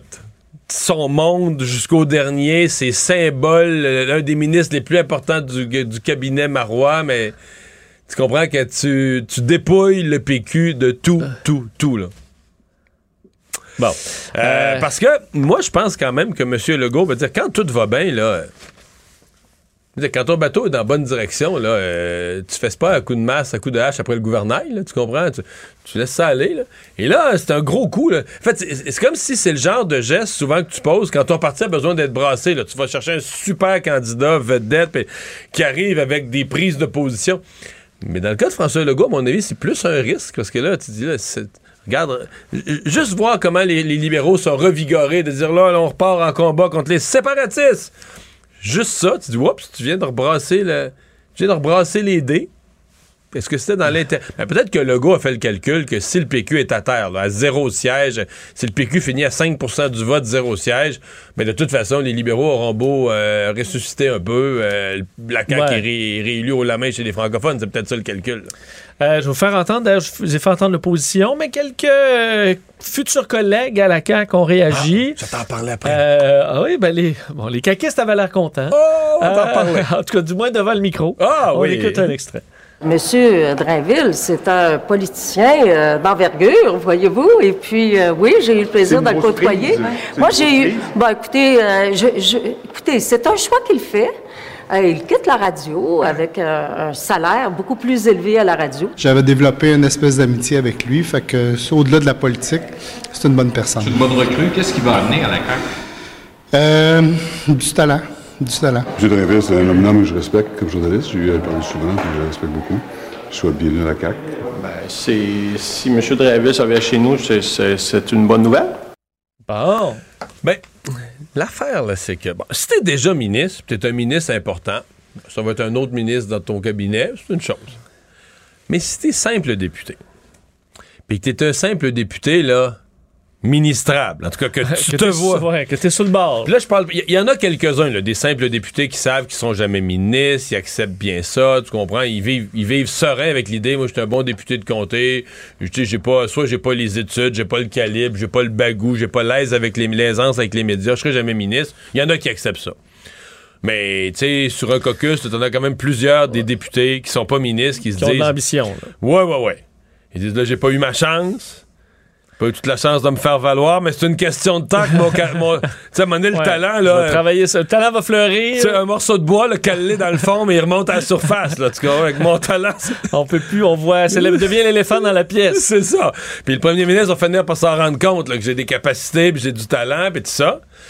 Puis là, ben, quand il en arrive un autre comme ça, là, là tu dis, voyons, viens-tu te passer en avant de moi? Puis là. Un qu'on voit aller direct dans la limousine. Ouais, ouais, ouais. Puis là, je t'en rajoute, là. Là, on pense, nous, à ceux qui ont été élus en 2018, mais à la CAQ, il y a des gens qui sont là depuis 2014, 2012. Là. François Legault, il y avait un caucus, puis ça. Fait que Dans toi, les années plus difficiles, Toi, t'as connu les années difficiles de l'opposition. 2018 arrive, tu passes au pouvoir, t'es pas nommé ministre. Ah ben là, tu te dis, j'ai été oublié. Puis là, il arrive du monde en 2022. Puis là, il arrive de la radio, la vedette, salue la foule, rentre direct dans la limousine. Alors qu'il était dans le parti de l'autre bord, là. Là, qu'il était dans le Ouais. parti de l'autre bord, quand toi, t'étais déjà à la CAQ à défricher. Ouais. Là, tu commences à penser vraiment, vraiment, vraiment que ton talent est mal, euh, mal mesuré, mal estimé. Là. Oui, OK, qui n'est pas jugé à sa hauteur. Fait que euh, je suis convaincu que. Écoute, tu peux pas dire ça. Tout ce que je viens de dire là, ça se dit pas sur la place publique. là. Ces gens-là, si tu leur mets le micro devant eux aujourd'hui, ils vont dire Ah, ça va super bien, on recrute la CAQ, on est content. Mais, il veut dire, mettons qu'ils sont 3-4 là, dans la situation que je viens de te dire, aller prendre un café dans le, le- le fin fond du restaurant parlementaire quand les, oreilles, les autres oreilles sont loin, là. Ils vont dire Ouais, hein, n'as-tu bien des comme ça, là, qui vont passer devant nous autres, là? Ouais. Bon. Euh, bon. Fait que, c'est- ils sont pas tous vraiment contents. Si contents que ça, à porte close. C'est ça mon résumé. Euh, c'est la centième journée de cette guerre en Ukraine. Déjà 100 jours depuis cette journée qui aura euh, stupéfait une grande partie de la, planète. hein. Euh, cette journée où les Russes ont décidé d'envahir l'Ukraine à la surprise générale. Mais ça fait 100 jours, 100 jours de destruction, de combats, euh, d'horreur qui ont mené euh, Moscou à s'emparer de 20% du territoire ukrainien. Mais on sait, une des grandes surprises de ce conflit-là a été à quel point les Russes ont été incapables de réellement prendre le contrôle du pays, ce que certains évaluaient à ce que ce soit une question de quelques jours en début de conflit. Le président ukrainien aujourd'hui, Vol- Volodymyr Zelensky, a affirmé que son pays allait sortir vainqueur de la guerre contre la Russie. Euh, du côté russe, on dit l'inverse. On dit qu'on a eu de- des résultats, certains résultats euh, dans les dernières semaines, entre autres dans le Donbass, où on dit qu'on a libéré certaines localités euh, qui permettent maintenant aux populations d'avoir un retour à une vie pacifique. Ça, c'est quand même le bout. Ouais, là. c'est un peu gros. Mais euh, le travail va se, va se poursuivre. Aujourd'hui également, la Russie qui a interdit l'entrée sur son sol à 41 Canadiens supplémentaires, donc en riposte aux euh, mesures canadiennes contre la Russie. Alors, on parle de d'or- dirigeants d'organisations, de responsables militaires qui se voient ajouter sur cette liste-là. On rappelle que euh, côté effet, là, au quotidien, il ne change pas grand-chose. Ces gens-là, je pense pas qu'ils prévoyaient des vacances en Russie. Mais, mais la déprime des 100 jours de la guerre, c'est que tu dis, regarde, là, euh, on est embarqué. euh, dans 100 jours, on va euh, souligner les 200 jours. Parce que euh, durant ces 100 jours-là, il y a quand même des moments où, tu sais, maintenant, on avait l'impression qu'il y avait des négociations de paix. Je me souviens à, Ouais, à on- LCN. on pensait qu'il allait avoir au moins cessé le feu. Ben ouais, euh, à LCN, je me souviens de moments où on attendait la sortie de la rencontre, là, tu sais, pour voir qu'est-ce qu'il allait dire, puis tout ça.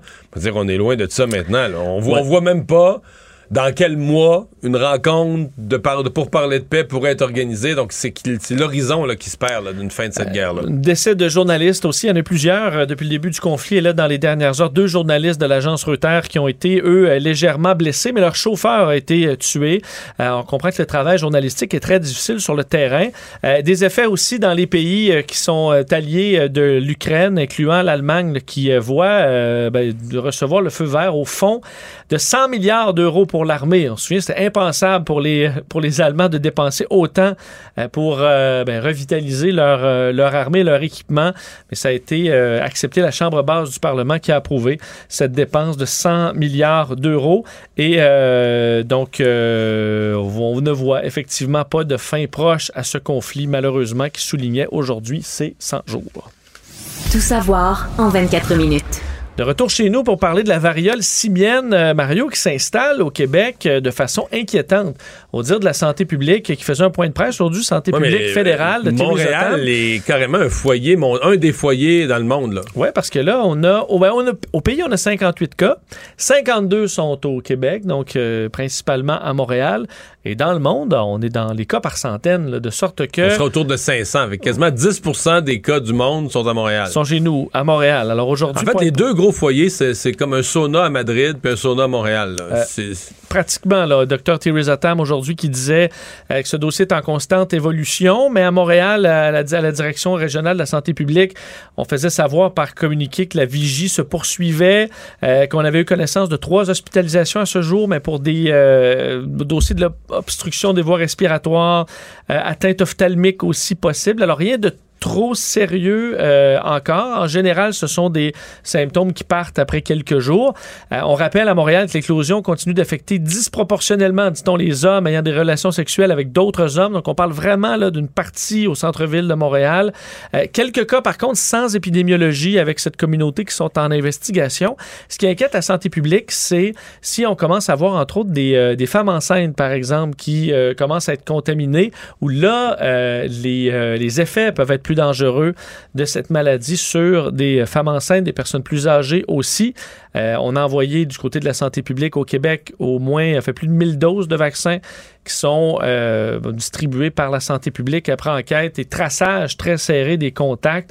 Alors, euh, on demande de, de surveiller ces symptômes, en rappelant qu'on est loin de dans un cas comme la COVID. Non, c'est pas une maladie à voir. qui est, euh, C'est- qui est transmissible du tout de la rien à voir. C'est juste que c'est quand même gros. Tu dis, OK, la Montréal, c'est. Sais, les gens qui surveillent l'épidémie à l'échelle euh, mondiale, là, la, la- la circulation de cette nouvelle maladie à l'échelle mondiale, Montréal est un des, un des foyers.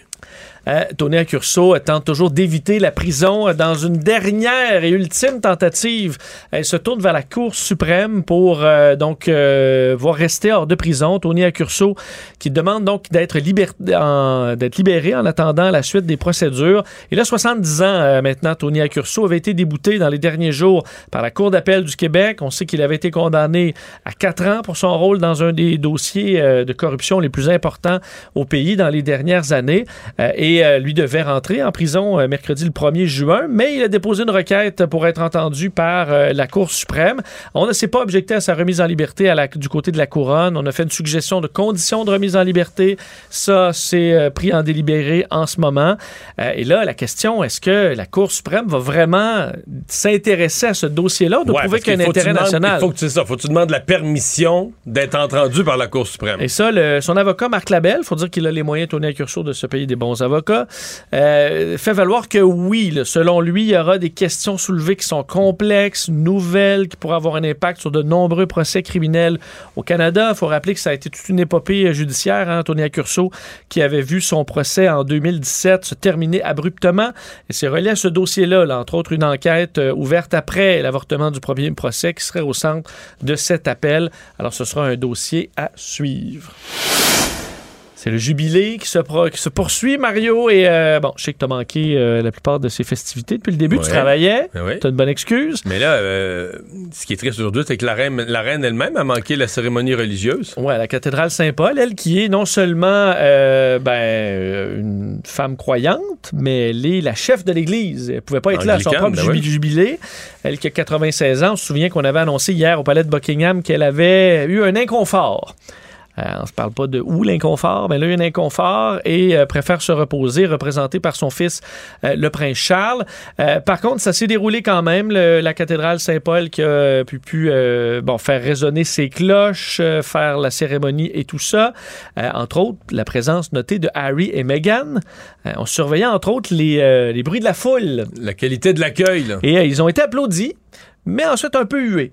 Alors, on voit que les Britanniques, euh, c'est une relation des fois difficile avec le couple qui a décidé de quitter euh, ses fonctions royales Mais et même de ceux, qui, s'installer aux même ceux qui États-Unis. étaient choqués contre eux, là, ils devraient, se- s'ils étaient choqués de leur départ, ils devraient se réjouir du, du début, du commencement d'une réconciliation, non? Ouais, parce qu'ils se sont présentés quand même. Alors, on sait qu'il y a des froids. Il semble avoir un froid avec euh, le prince William, mais aussi que Barout est là à huer un pauvre jeune homme là, qui. Mettons, ceux qui là, c'est plus niaiseux que ceux qui allaient euh, voir euh, Johnny Depp là, au procès? Ben, tu si- vas s'il là était pour pas huer un jeune homme que tu connais pas, là, qui essaie de vivre sa vie avec sa blonde tranquille. Ouais, c'était pas déguisé en pirate des Caraïbes, c'est John. Coche moins Ben, pire. il là. devait être déguisé en, avec des chapeaux de reine, là. Ça devait être encore plus tout aussi euh, loufoque. Demain, euh, pour ceux, parce que je sais que t'as tout manqué à date le jubilé que tu vas te reprendre demain, euh, c'est le Derby, euh, c'est la course épique. On sait que la reine adore euh, les chevaux, alors euh, 243e édition de cette course épique demain. Et ensuite, concert géant devant 22 000 personnes, entre autres 5 000 travailleurs de première ligne qui verront ce spectacle, entre autres, où on pourra voir Elton John et Queen avec euh, sans Freddie Mercury, mais qui pourra faire ses Je chansons. m'en remets pas de celle-là que. Au jubilé de la reine, un des groupes, c'est Queen. C'est Queen. Mais il y a d'autres Queens, là. Il n'y a pas juste une reine. euh, non. C'est une reine d'Angleterre, mais le, le groupe, lui, euh, continue son chemin depuis des années sans Freddie Mercury. Euh, Triste histoire euh, dans un milieu de travail, un homme dans la trentaine qui est décédé euh, sur un chantier d'une école en construction euh, dans l'arrondissement La Salle à Montréal. On apprenait sur le décès de l'homme dans les toutes dernières minutes. Le dame qui s'est produit un peu avant l'heure du dîner sur le chantier donc de cette toute nouvelle école secondaire qui doit ouvrir en 2023 sur la rue Lapierre, près du cégep André Laurando. Pour une raison encore inconnue, le travailleur a été coincé entre un chariot élévateur et un cadrage métallique qui était tout près. La victime a été retrouvée en arrêt cardio-respiratoire, transportée à l'hôpital euh, où son état était jugé critique, mais on a confirmé son décès dans les dernières heures. Un autre travailleur a été traité, lui, pour un choc nerveux. Il y a enquête, évidemment, de la CSST, des enquêteurs dépêchés sur les lieux pour euh, tenter de comprendre ce qui a pu se passer. Euh, parlant de bon, d'opération, euh, il y a plusieurs dossiers d'écoles secondaires, d'écoles Ouais, primaires euh, fermées pour des menaces, euh, alerte à la bombe et autres. Deux cas d'ailleurs aujourd'hui dans des écoles de Châteauguay et de La Prairie. L'école Louis-Philippe Paré à Châteauguay, entre autres, là, pour des menaces proférées par courriel, où là, on a décidé de fermer l'école, des policiers qui surveillent quand même l'établissement aujourd'hui. Menace de fusillade dans ce cas-là, carrément. Oui, et quelques jours après, d'autres menaces à la même école. Un suspect âgé de 22 ans, dans ce cas-là, Alexandre Charbonneau, qui a été arrêté euh, et qui a fait face à plusieurs chefs d'accusation, dont menace de causer la mort, lésions corporelles et tout ça. Et à la Prairie, l'école secondaire Magdeleine, à la Prairie, donc, où euh, on a dû faire une évacuation aussi pour des menaces similaires. Là, on parle d'alerte à la bombe. Bon, Mais, là, euh, je, je mets juste un bémol. Les alertes à la bombe, durant les périodes d'examen, et, je dis pas que c'est brillant, là. c'est cave pas à peu près, mais on a déjà vu C'est ça. assez commun. Écoute, on au a cégep déjà de. Jonquière, moi, j'ai pas vécu une seule période d'examen sans alerte à la bombe. C'était dans des années, on était après 11 septembre, où c'était assez euh, la panique. Ouais, ouais. là. Mais, Puis là, t'as euh, quelqu'un qui n'a pas étudié pour son examen, fait qu'il reporte, il reporte de quelques jours en faisant une alerte à la bombe. là. Je peux t'annoncer que je n'étais pas enchanté de ça, moi qui avais Non. pré- pré- préparé mes examens. Euh, et parlant de reine, Mario, je vais terminer là-dessus parce que euh, on a une reine autoproclamée au Canada. là. La vraie reine, c'est la reine d'Angleterre, mais ici, il y a la reine Dromana Didulo. Ceux qui connaissent pas ce dossier-là, c'est une femme, euh, une Philippine, qui habite au Canada, qui se dit reine du Canada. Et là, vous dites... Mais qui est admiré des complotistes, j'ai bien compris. C'est ça, vous dites de quoi tu parles? Ben, elle a effectivement des, euh, des, des gens qui la suivent. là. Dans le milieu complotiste, elle, c'est une anti-vaccin, euh, anti-tout. Elle dit aux gens de ne pas payer leur, euh, leur hydro parce que ils en sont exemptés, parce que ce sont des citoyens libres et tout ça, des gens qui se retrouvent finalement à se faire couper le courant, là, évidemment, parce que ça n'existe pas, ces théories. Mais elle est en tournée. Elle s'est fait payer par ses abonnés un- des véhicules récréatifs. Elle est en tournée, entre autres au Québec, en Gaspésie. Mais là, les choses ont mal tourné. Elle a publié sur ses réseaux sociaux, sur Telegram ce matin. Elle s'est fait arrêter. Mario, Pourquoi? ben, par la... On va pas arrêter la reine, c'est Ah. la couronne. Ben, elle s'est fait arrêter parce que euh, un de ses véhicules a passé euh, brûler un feu rouge. Alors, on l'arrête. Euh, con- constat d'infraction de 173 mais on profite pour vérifier euh, les autres véhicules. Et euh, ben, on saisit 30 jours un VUS, un autre véhicule récréatif, parce que le conducteur du véhicule récréatif conduisait sans permis. Une autre personne conduisait un véhicule qui n'avait pas ses plaques d'immatriculation, qui n'était pas en règle. Alors finalement, un paquet de constats d'infraction, véhicule saisi. Et là, ben écoute, on dit que le Canada, c'est une, euh, ah, c'est une dictature, c'est pas à peu près là. Ouais. Parce Ouais. qu'elle a dit, elle n'a pas besoin de plaquer ses affaires, c'est la reine. Ouais, mais. Que la reine, elle paye ses plaques? Ouais, mais est-ce que tu peux. C'est la question, est-ce que tu peux t'auto-proclamer reine? Ben non, mais elle a fait tous les documents, là. Elle a rempli tous les documents. Je pense qu'il y a des déclarations à faire, puis elle était reine. Ah. Reine Romana Didulo. Elle était dans la MRC de Rocher-Percé. Ça a l'air que ça se voit parce que les- son petit convoi, il y a plein de drapeaux de reine autoproclamés. Je me demande, il y a quelques Gaspésiens qui devaient se gratter la tête en voyant ça passer. Mais euh, la Sûreté du Québec les a les- accueillis. Les Gaspésiens sont accueillants. Pourquoi pas? Ils sont habitués, au... sont habitués aux morues. Là. Sont habitués- fait que là, la reine, est... la reine est où, là? Ben, la reine est, est au Elle s'est ralenti. bloquée, elle s'est bloquée. Elle est au ralenti. Je, je, je sais pas ça. Je pense qu'elle est dans un des véhicules qui fonctionne encore là, et poursuit son chemin euh, vers le rocher percé. Ouais, c'est pas King, tout ça, là. Résumer l'actualité en 24 minutes, c'est mission accomplie. Les vrais enjeux, les vraies questions. Les affaires publiques n'ont plus de secret pour lui. Mario Dumont. Emmanuel Latraverse. J'ai pas de problème philosophique avec ça. Mario Dumont. Est-ce que je peux me permettre une autre réflexion? La rencontre. Ça passe comme une lettre à la poste. Il se retrouve à enfoncer des portes ouvertes, là. La rencontre Latraverse. Dumont. On rejoint Emmanuel à travers. Bonjour Emmanuel. Bonjour Emmanuel. Bonjour. Hey, toi, l'avais-tu vu venir l'annonce que Bernard Drinville retourne en politique à la CAQ où ça n'a pas, ça a pas circulé tant que ça? J'étais- Je suis pas surprise. Ah, moi, je le suis. C'est une hypothèse qu'on a entendue évoquer à quelques reprises dans la dernière année. Mais je pourrais pas te dire d'où je l'ai entendu. je- mais c'est comme quand je l'ai su ce matin, je suis pas tombée en bas de ma chaise. Mais c'est parce qu'il c'est parce qu'il y, a une pro- mais- il y a une proximité réelle, il faut, faut, faut le dire. L'ancien attaché de presse de Bernard Drinville, qui est un ami personnel à lui, très très proche, mais c'est l'attaché de presse qui est à côté, euh, Manuel Dionne, qui est à côté de, de François Legault tous les jours. là. Je pense que c'est pas c'est pas révélé un grand secret que de dire ça. Donc ils avaient un lien de, de grande proximité. là. Oui, puis écoute, c'est un coup. Moi, je pense que c'est un coup euh, fumant là de la part de Monsieur euh, Monsieur Legault. Puis à tout le monde qui nous écoute là, puis qui vont dire c'est ça, c'est un ambitieux, tout le reste, gna gna, là. On va dire plein de choses sur Bernard Drinville là, mais abandonner Ouais. la job extraordinaire qu'il a avec un super salaire. Une émission du midi à la radio, Emmanuel. une émission du midi à la radio, c'est quand même le fun. Euh, Non, donc- non, mais c'est ça. C'est comme, c'est, pour des journalistes comme nous, ça rentre dans la catégorie des jobs de rêve. là. Euh, d'abandonner ça pour aller se retaper de faire élire puis de faire de la politique puis gagner euh, la moitié du salaire et plus par année là c'est pas euh, c'est c'est la preuve que pour certains la politique est une drogue dure Mais il y a un chemin. moi je pense Mais il y a un chemin tout tracé vers, vers un poste de ministre, ce qui n'est pas le cas. Généralement, quand on se présente en politique, c'est plus incertain. non mais c'est un ancien écoute c'est un coup regardons ça froidement Monsieur Legault veut convaincre que l'option de l'indépendance n'est pas viable en ce moment. Il va chercher, là, il y a Caroline Saint-Hilaire, péquiste, numé- bloquiste, souverainiste. Là, il va chercher un ex-ministre de Mme Marois. Premièrement. Deuxièmement, un tribun extraordinaire, qui a un sens politique extraordinaire. C'est pas un parti qui regorge de bêtes politiques qui ont du talent, là, tu à mener des débats puis tout le reste. C'est assez, c'est compte sur le doigt d'une main, là, ceux qui rentrent dans cette catégorie-là. Donc, c'est un plus pour M. Legault, là. Mais, il y a un atterrissage à faire. Ah ouais. Ça, ben, c'est. Il y a comme. Il faut qu'il réussisse, là, cette, ce passage-là.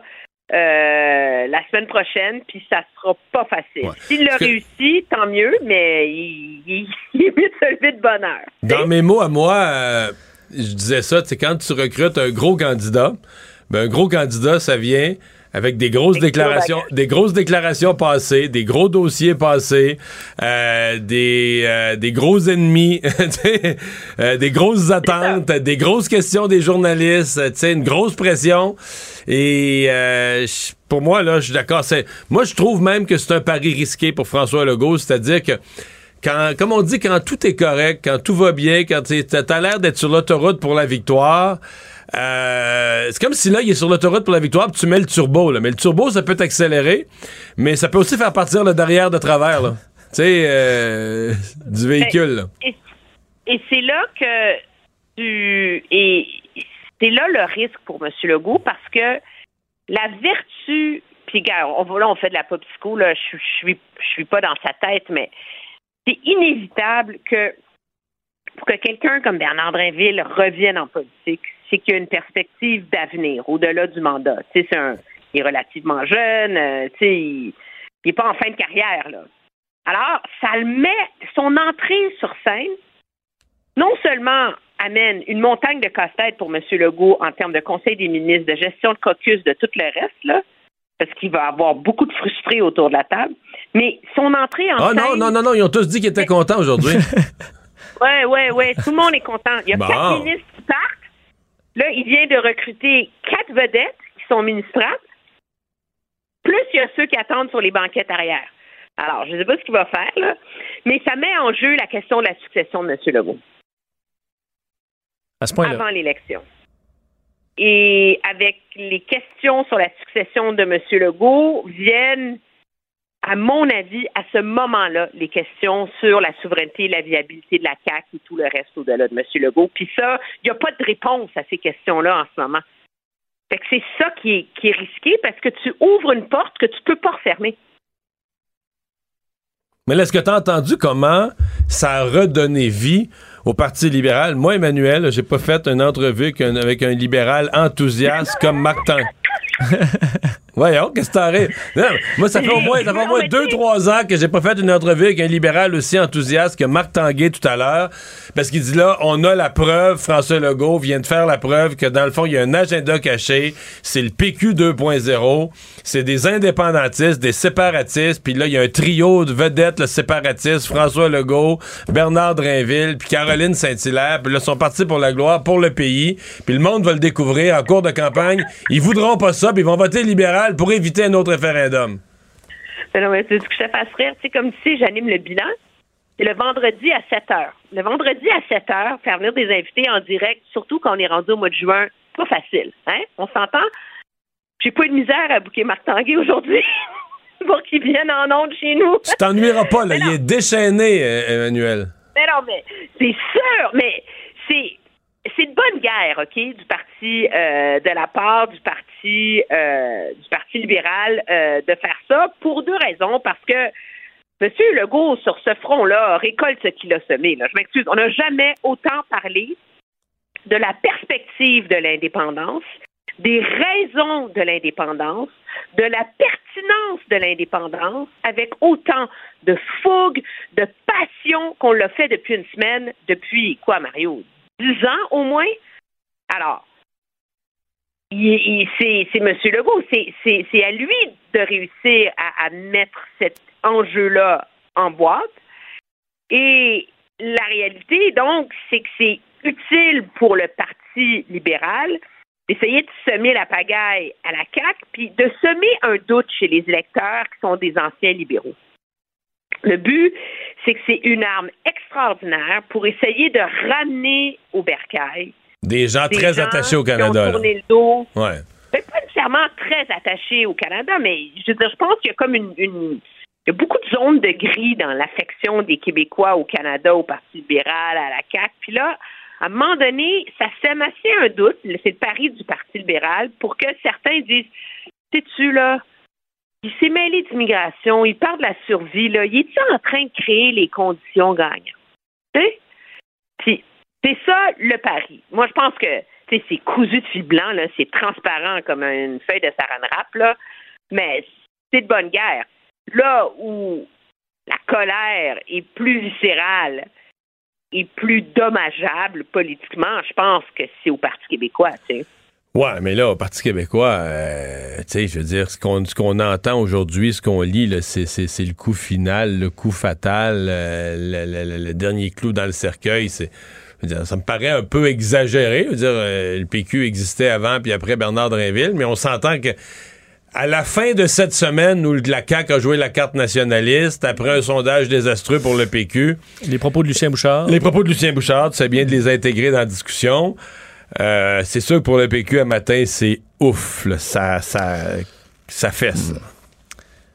Ben oui, parce que ça, ça, ça vient. Et moi, je pense que parce que Bernard Drinville était quand même un souverainiste fougueux, je pense qu'on peut dire, à l'époque, c'est une chose de dire je sers le Québec en mettant ça de côté, mais la question, c'est est-ce qu'il l'a mis de côté ou il a renoncé?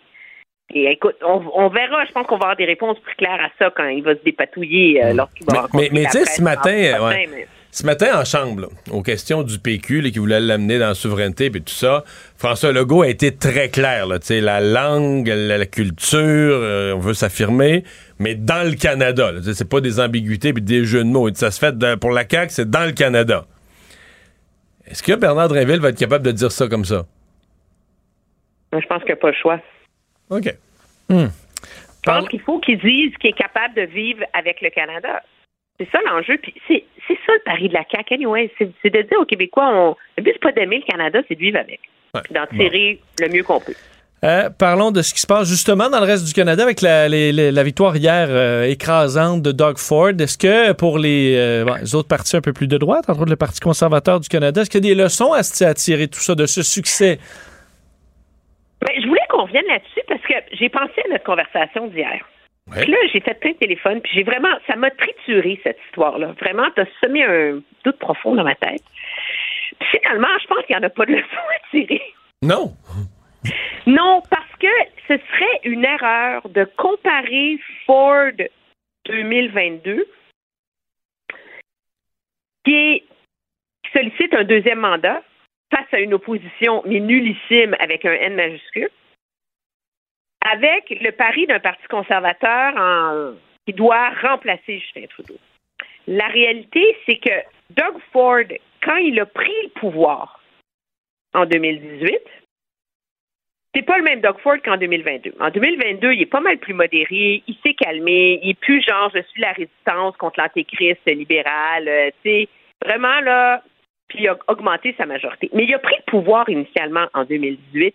Il était méga populiste, méga à fond la caisse, méga dans la colère contre les élites, tout là-dedans, tout le genre de discours que tient un peu Pierre Poilievre. Alors, je Ouais. pense pas qu'on peut conclure automatiquement que l'électorat ontarien est plus modéré parce que même en 2018, il avait réussi à faire des gains importants dans les banlieues de Toronto, qui sont le nerf de la guerre d'une majorité. Ben, moi, ce que je Donc- note, c'est que euh, en Ontario, euh, Doug Ford, avec les mesures sanitaires, s'est mis des gens à dos euh, qui ont démissionné de son parti pour s'opposer aux campagnes de vaccination, pour s'opposer au confinement, peu importe.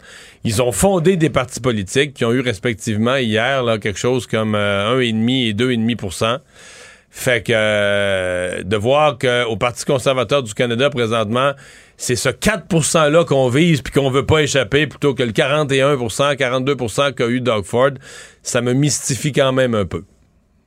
Oui, mais ça leur a fait perdre, ce 5 %-là, une douzaine de sièges en Ontario aux dernières élections de 1. Ce sont des sièges bleus. Alors, si tu peux pas, tu sais, il faut que tu gagnes tes sièges traditionnellement bleus avant d'aller chercher les autres. Puis, je, je, je dis pas que c'est l'un ou l'autre, mais je pense que c'est que le transfert provincial à fédéral est plus compliqué qu'on le pense. Surtout à cause de la distance des prochaines élections. De toute façon, on va avoir une bonne idée dans les prochaines semaines. Là, ça ferme, là, ce soir, les ventes de cartes de membres. Là, on va être inondé de chiffres complètement délirants. Là, tout le monde va dire qu'il en a vendu plus que les autres. Mais je pense que ça va prendre au moins une semaine à dix jours avant Ouais, qu'il y ait avoir Ce qui est hallucinant, c'est que les conservateurs vont quand même se ramasser avec probablement minimum 400 000 membres au Canada. Là. Ce qui est énorme pour un parti en- dans le contexte de 2022. Et bonne fin de semaine, Emmanuel. Au revoir. Au revoir. Mario Dumont. Joignez-vous à la discussion. Appelez ou textez le 187 Cube Radio 1877 827 2346. Et c'est l'heure de parler sport. C'est Mathieu Boulet qui est là. Salut Mathieu. Hey, salut Mario. Euh, un mot sur le match euh, d'hier. Euh, Est-ce que les Oilers vont être capables de rebondir à la maison? Parce qu'on a l'impression que l'avalanche sont trop forts. Oui, tout à fait. Euh, moi, ça, ça, m'épate de voir comment l'Avalanche s'est vraiment ajusté alors que les Oilers ont pas vraiment eu d'ajustement dans le deuxième match.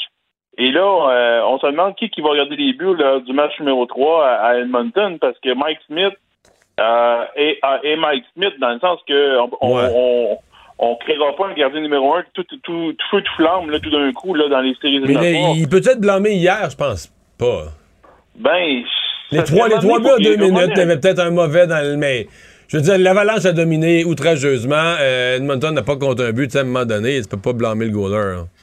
Ben oui, mais sauf qu'un un, un gardien de but dans les séries éliminatoires, c'est crucial. Quand on accorde trois, euh, à un moment donné, je sais que l'offensive, il faut qu'elle fonctionne aussi.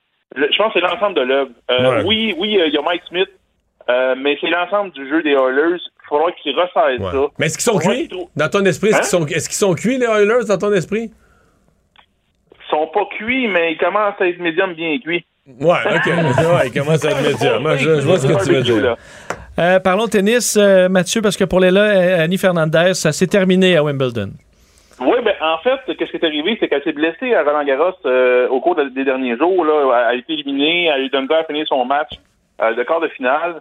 Et là, aujourd'hui, on a appris que euh, son père a parlé au réseau TSN pour dire que sa fille ne sera pas au tournoi de Wimbledon en raison d'une fracture du stress au pied droit. Oh, mais est-ce que Euh, Wimbledon, c'est quoi? C'est début juillet, c'est quand même dans un mois, un peu plus? Ah, ben même pas. C'est à la fin pas? du mois, le 27 Fin juin, là, euh, ça, ça commence. Puis là, il y a les tournois préparatoires, évidemment, sur gazon qui commencent dès la semaine prochaine. Euh, donc, c'était trop, trop... euh, une fracture du st- le stress, là, ça prend quelques, au moins un mois. Puis après ça, ben, oublie pas, là, c'est vraiment, faut que tu sois à l'aise pour te déplacer sur le terrain. C'est du temps, tout le temps du stop and go, là, d'un côté à l'autre. Si elle pas confortable, elle peut pas revenir au jeu. Fait que moi, je m'attends pas, je m'attends que Leila Fernandez revienne pas avant peut-être pour le, le, le, tournoi, le tournoi de peut-être de Washington, peut-être à la fin du mois de juillet, euh, dans les meilleures dans les meilleures dispositions, et pour être un pour être à Toronto euh, au tournoi de l'Union Banque Nationale. Euh, je vois je vois ça à peu près dans, dans ces eaux-là parce que vraiment surface dure en plus, c'est un peu la même chose. C'est très très dur, très très dur pour les pieds, très très dur pour les chevilles. Euh, moi Mario, euh, je vois pas un retour au jeu de Léla avant cette période-là. là. Tu voulais nous parler euh, réflexion sur le club de hockey canadien, mais à travers euh, la, la- ce qui est devenu Arthurie Lekonen avec euh, l'Avalanche du Colorado, là, un joueur de premier plan, un joueur qui joue à peu près systématiquement sur les deux premiers trios. Euh, Est-ce que le Canadien a gaspillé un talent? Ben, je pense pas. Euh, L'affaire, c'est que qu'est-ce que je voulais t'amener comme point, euh, Mario? Comment ça se fait que ce gars-là avait de la misère à jouer sur le troisième trio? Des fois, il jouait sur la quatrième ligne. Et là, il il arrive à Colorado. Colorado paye un, un prix fort, euh, un choix de repêchage plus Dustin Barron, le jeune défenseur. Et là, ce gars-là devient une, euh, un, super joueur top 6. Comment ça se fait que Rasturé Lekonen n'a jamais pu jouer top 6 à Montréal? Mais cette année, cette année, il était presque top 6 à Montréal. Il était un des bons pointeurs de l'équipe. Il y avait une bonne année avec le Canadien. Il avait débloqué quand même, même avec une équipe pourrie. là, Ça, c'est l'autre bout. Là. Il y a pas, t'as personne pour faire des passes. Personne, l'équipe fait jamais de but. euh. Mais c'est ça, moi je pense, pense qu'il y avait, il y avait une question aussi que dans l'encadrement. Regarde, à- regarde le Colorado, regarde les deux premiers trios, puis tu, on va voir une partie des réponses pourquoi Lekonen est si bon que ça. Euh, il est aussi bon que ses compagnons de trio. S'il joue avec Nadine Kadri ou joue avec Nathan McKinnon ou, Andre Rantanen, ben, on n'a pas ça à Montréal, là. T'as-tu t'as-tu vu un gars comme ça à Montréal? On Non, puis là, tu parles pas des défenseurs qui assurent la relance, là, qui remettent l'attaque en marche, qui est, tu c'est- l'ensemble. Ben oui, exactement, c'est l'ensemble. Puis euh, on, on parle même pas là, comme tu dis, on parle même pas de Kel McCarr, on parle pas des, des autres joueurs qui sont autour de lui. Évidemment, euh, le gars est devenu meilleur en côtoyant des joueurs meilleurs. Ça, ça veut dire qu'Arthur Lekonen, son potentiel n'était pas maximisé à Montréal à cause que l'équipe autour de lui n'était pas n'était pas wow. Euh, euh, tu fais jouer euh, à Nick Suzuki, ça n'a pas fonctionné, euh, Mario. Mais tu sais, euh, Arthur Lekonen, il y a une chaise, un travaillant qui va dans les coins de patinoire, qui qui qui, qui lâche jamais, qui est un travaillant. Et là, tu vois que dans une équipe comme l'Avalanche du Colorado, il est carrément dans la bonne chaise, au, à la- sur le bon trio avec les bons joueurs. Et là, ça prouve une chose, c'est que Arthur Lekonen est un excellent joueur de hockey. Mais là, on dirait qu'on on vient d'allumer qu'on avait tout un joueur de hockey entre les mains, puis on le laissait aller pour euh, à cause qu'à la fin de la saison, il devient joueur autonome sans compensation. Ouais, mais on avait- Oubliez ça, euh, Arthur Lekonen, d'après moi, il est parti puis il reviendra pas à Montréal. L'Avalanche du Colorado va, va tout faire pour le garder euh, lors de la saison estivale. Mais moi, je pense qu'un gars comme ça est un bel exemple pour les jeunes de travail, de sérieux au travail, de professionnalisme. Et je pense qu'Arturo Lekonen, on, on aurait pu, euh, on, on aurait peut-être dû le garder peut-être pour euh, Hmm. bâtir un peu la fondation là, du Canadien. Là. Ouais. Mais euh, peut-être euh, Arthurie Lekonen, tu dis, on- nous, on avait un bon joueur entre les mains, mais peut-être qu'Arthurie Lekonen va finir avec un gros trophée entre les mains. Dans... Il est à six matchs de ça, là. Hey, ce serait, ce serait assez extraordinaire. Hein? Arthur Lekonen gagne la Coupe Stanley avec Colorado. Ben, c'est loin d'être exclu. C'est. Ben, exactement, c'est très possible. Ouais. Puis Ouais. on peut on peut penser, regarde, euh, l'autre côté, l'autre bord euh, chez les Oilers, c'était Brett Kulak, un défenseur très fiable qui est avec le Canadien, qui est aussi qui a été transigé pour euh, pour des choix de repêchage pour un joueur, des, des espoirs, parce que euh, le Canadien, il, il a fait une vente de feu, ils ont fait une vente de feu avec, avec tous les joueurs qu'ils pouvaient pour ramasser des joueurs des choix de repêchage. Ça, et des jeunes bons- des bons jeunes. Mais ben, moi, je pense Ouais. que c'est le, le- le prix qu'ils ont payé pour les Conan, tout le monde dit, hey, ils sont-tu tombés sur la tête? Justin Barron, plus un choix de repêchage, euh, qui, il voit-tu quelque chose qu'on voit pas? Mais moi, je pense que le- l'Avalanche du Colorado savait très bien à quelle adresse était Ouais. les Conan. Ils savaient très bien où le mettre dans leur, dans leur formation pour qu'il soit, pour qu'il soit maximisé, qu'il soit bien dans ses, euh, qu'il soit bien dans le bon trio. Euh, en tout cas, moi, je Ouais. pense que c'est une belle révélation dans ces séries éliminatoires-là, Mario. Et Mathieu, il reste euh, une minute parce que justement, pour rester dans les jeunes, tu veux revenir sur le trio des jeunes chez les Rangers. Oui, tout à fait. Les, les Rangers, là, ont, ont un super trio. Oui, on parle de Chris Kreider, Mika Zibanejad. Ça, c'est, les, joueurs de premier trio. Mais le, le trio qui me, qui me, vraiment, qui, que j'adore, chez les Rangers de New York, c'est les jeunes avec euh, Kako Capo, euh, t'avais, euh, euh, Alexis Lafrenière et t'as Philippe Chetil. Ces jeunes-là sont en train de transporter les Rangers dans cette série-là. On va voir comment ils vont se débrouiller au fur et à mesure de la série contre Tampa Bay. Mais je peux te dire que lors des deux premières rondes, ces jeunes-là ont, ont constamment évolué et progressé. Euh, puis, c'est quoi? Gérard Galland, chapeau à lui, même si c'est, même si on est dans les séries éliminatoires de la Coupe Stanley, décide sans aucun doute de faire jouer ces jeunes. Et- c'est comme ça. Ouais, et il leur fait jeunes, confiance. Mario. il leur fait confiance euh, systématiquement. Ah ben, on va voir ça ce soir. Et merci Mathieu. Bye bye. Il analyse la politique, il sépare les faits des rumeurs. Mario Dumont. Cube, Cube Radio. Cube Radio. En direct à LCN.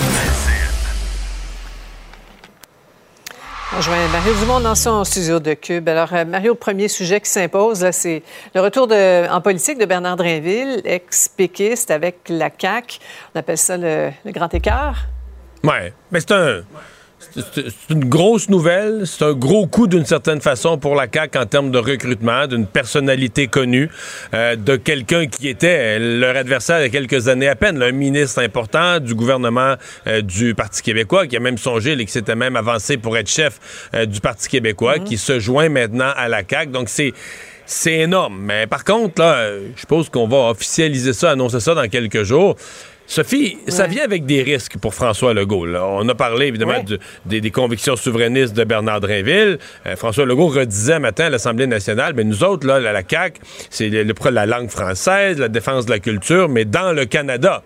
Est-ce que Bernard Drinville va être capable d'utiliser les mêmes mots, là, de, de- de dire ça comme ça?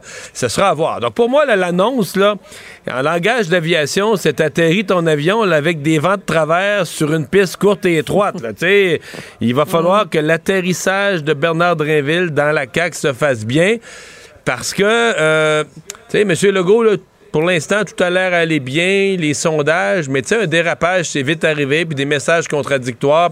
Alors, pour moi, c'est un gros coup de recrutement.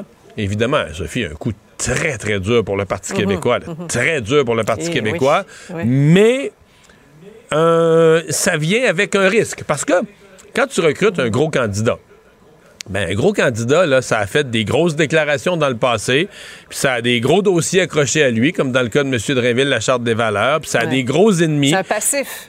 Oui, oui, oui. Euh, Ça a des gros ennemis, puis un gros candidat, euh, ça a des grosses attentes, ça va se faire poser des grosses Ouais. questions par les journalistes, ça dérape, ça Ben, fait un gros que la Charte des dérapage. valeurs. Ben, c'est ça. La Charte des valeurs, ne serait-ce que ça. Hmm. Ouais, on verra. En tout cas, euh, on peut certainement revenir, euh, Mario, à- aux propos de François Legault le- la fin de semaine dernière euh, lors de son congrès sur l'immigration, la, la langue, la, la nation. Ça a résonné toute la semaine. Hein? Ça a vraiment nourri les, les- les oppositions. On sent qu'il place son jeu là, pour la, campagne Ouais. électorale. C'est-à-dire qu'en faisant ça, il a lancé une- tout un débat sur le nationalisme, oui, sur l'immigration. Mhm. Puis pour une partie, je pense qu'il a, je pense qu'il a raison sur le fait, par exemple, les pouvoirs en immigration, le caractère sensible, si on veut protéger l'avenir du français, mais il faut que les nouveaux arrivants euh, vivent en français, apprennent le français. En même temps, il est allé loin, là, la louisianisation, puis tout ça, ça a frappé Ouais. l'imaginaire. Certains ont vu ça comme il y en a euh, beurré un peu épais. Certains ont même vu de dire, ben là, il est en train de vouloir faire déraper les relations Québec-Canada. Est-ce que c'est là, là, toute l'histoire? Est-ce qu'il y a un agenda souverainiste caché? Mais tout à l'heure, je recevais le député libéral Marc Tanguay, là, ici à Cube. fait longtemps qu'on n'a pas entendu les libéraux enthousiastes et énergiques comme ça, là, dire, ah ben là, on les a pognés, puis dans le fond, c'est des séparatistes cachés, puis là, c'est... donc, le- le- le- le- les libéraux, là, tout ça a redonné aussi une énergie aux libéraux, donc c'est une semaine, j'ai hâte de voir, mais c'est une semaine qui va avoir un peu redéfini euh, la, la- la- la scène politique, puis qui va avoir placé effectivement la notion de nationalisme là, telle que conçue par François Legault. Ouais. Euh, maintenant, parlant de, jeux, dernier jour pour vendre des cartes de membres dans la course à la chefferie du Parti conservateur, et les jeux seront faits bientôt, là. Oui, c'est-à-dire que là, euh, on va voir combien ils en ont vendu. Euh, Il y a le troisième candidat, là, Monsieur, Monsieur Brown, en Ontario, lui dit avoir vendu à lui seul 150 000 cartes de membres. Bon, on les a pas comptées une à une nous-mêmes. On prend son propos, mais si c'est vrai, c'est quasiment assez pour brouiller les cartes. Euh, Monsieur Charette dit en avoir vendu beaucoup lui aussi. Bon, Pierre Poliev, est toujours celui qui apparaît comme le meneur. Puis là, après ça, ben, c'est toute la question des alliances. C'est-à-dire que les gens votent mon premier choix, mon deuxième choix, mon troisième choix. Et là, ben, au fur et à mesure qu'on élimine les candidats qui ont moins de votes, c'est les troisièmes choix, les deuxièmes choix. C'est ça qui finit par, euh, c'est ça qui finit par créer le gagnant. comme autrefois quand on votait un tour, deux tours, trois tours. Et ça va être intéressant à, suivre. Il y a, à mon avis, il y a pour les conservateurs quand même un questionnement, une certaine, peut-être pas une leçon, mais dans l'élection de l'Ontario hier. Parce que Doug Ford a été réélu. Puis Doug Ford a été réélu plus fort qu'avant. euh, en ayant perdu, durant la pandémie, là, il a perdu du monde. Il a perdu des, des députés et- qui étaient contre les mesures sanitaires, contre les campagnes de vaccination, etc. Et ben, Ouais. ces gens-là ont eu hier 3-4 là. C'est Doug Ford en... Donc là, tous les conservateurs du Canada là, qui, qui- qui disent Ah ben là, les mesures sanitaires, ça n'avait pas de bon sens, puis il y a des, des projets de loi anti-vaccins, puis tout ça. Il faut, si on regarde l'élection ontarienne, c'est que tout ce monde-là court après 3-4% alors, et, et tourne le dos d'une certaine façon à un Doug Ford, là, disons une gestion Ouais. plus centriste, une gestion plus qui a obtenu Mhm. hier une victoire éclatante. Voilà. Merci beaucoup, Mario. Au revoir, bonne fin de semaine. Alors, Vincent, parmi les choses qui vont marquer la fin de semaine, il y a potentiellement des gens qui vont être riches. Oui, on le souhaite. Peut-être, euh, peut-être. ben, et on souhaite au Québec, hein, Ouais, euh, parce que là, c'est le Lotomax. On est à combien, là? 113, mais 113 millions, c'est avec les max millions, là, donc des, le gros lot de 1 million. Le gros lot, c'est C'est- 70. C'est pas Euh, le maximum atteint. C'est pas le maximum. Mais c'est dans Euh, les gros. Mais seulement deux gros lots de 70 millions ont été euh, remportés donc dans les dernières années. là. Et au Québec, le record, c'était en 2019, 65. Donc si on gagne au Québec, ce sera un record. Alors on est à 43 max millions. Alors ça veut dire 43 personnes qui pourraient devenir également millionnaires. Et je parlais... Je suis déjà que- déçu, moi. Parce que tu penses que tu l'auras pas? Mais j'ai pas de billet. Ah, ben t'as encore le temps. T'as encore le temps. Mais euh, tu sais, le patron de l'Auto-Québec a fait une tournée médiatique cette Oui. semaine et on voyait pour que c'est de l'or en barre pour l'Auto-Québec. hein. Oui, moi, je l'ai là, reçu, je l'ai reçu, puis il dit, là, ça n'a pas de bon sens. Il dit que dès qu'on arrive dans ces 50, 60, 70 millions, les ventes explosent. ouais. Puis là, tu touches des gens qui achètent jamais de billets, euh, là, euh, ben, ils se gâtent. Penses-tu que je devrais aller m'en acheter un? euh, Ben, attends encore quelques semaines, là, tu vas avoir encore plus de chance. S'il n'est Ben, pas gagné. Ah, s'il n'est pas gagné, ouais. Mais là, c'est- ça le jeu. Ouais. Et euh, ben, c'est notre dernière émission euh, ensemble. Ben oui, parce, que, là, euh, moi, je pars en vacances, puis au retour, t'es plus là. Puis toi, tu vas faire l'été, par exemple. Oui, je vais Moi, être là. l'été- moi, c'est plus de son, plus de, son, plus de lumière. Là. oui, on va pouvoir aller à la pêche. Je suis dans le lac. Mais te dire que je serai de retour tout de suite après le Grand Prix, euh, donc le 19, le 20 juin. Et euh, je prends euh, je prends tout l'été, euh, midi 30, horaire un peu inhabituel, midi 30 à 3. Je serai Donc, là. tu vas faire le début d'après-midi. Et on a une programmation, honnêtement, beaucoup de monde. Et certains noms qui pourront peut-être vous surprendre aussi, qui seront dans mes que collaborateurs. la, la programmation d'été n'est pas toute annoncée. Là. Non, Toi, mais tu je nous annonces est que tu très être- avancée puis qu'il y aura des surprises là-dedans. Alors, manquez pas ça à Ben, On a partir du 20 hâte juin. de euh, voir ça. Euh, bon été pour le reste. Merci à vous euh, d'avoir été là. Merci à Charlotte et Carl à la recherche, Charlie à la en onde. Et on se retrouve lundi pour une autre émission, 15h30. Bonne fin de semaine. Cube Radio.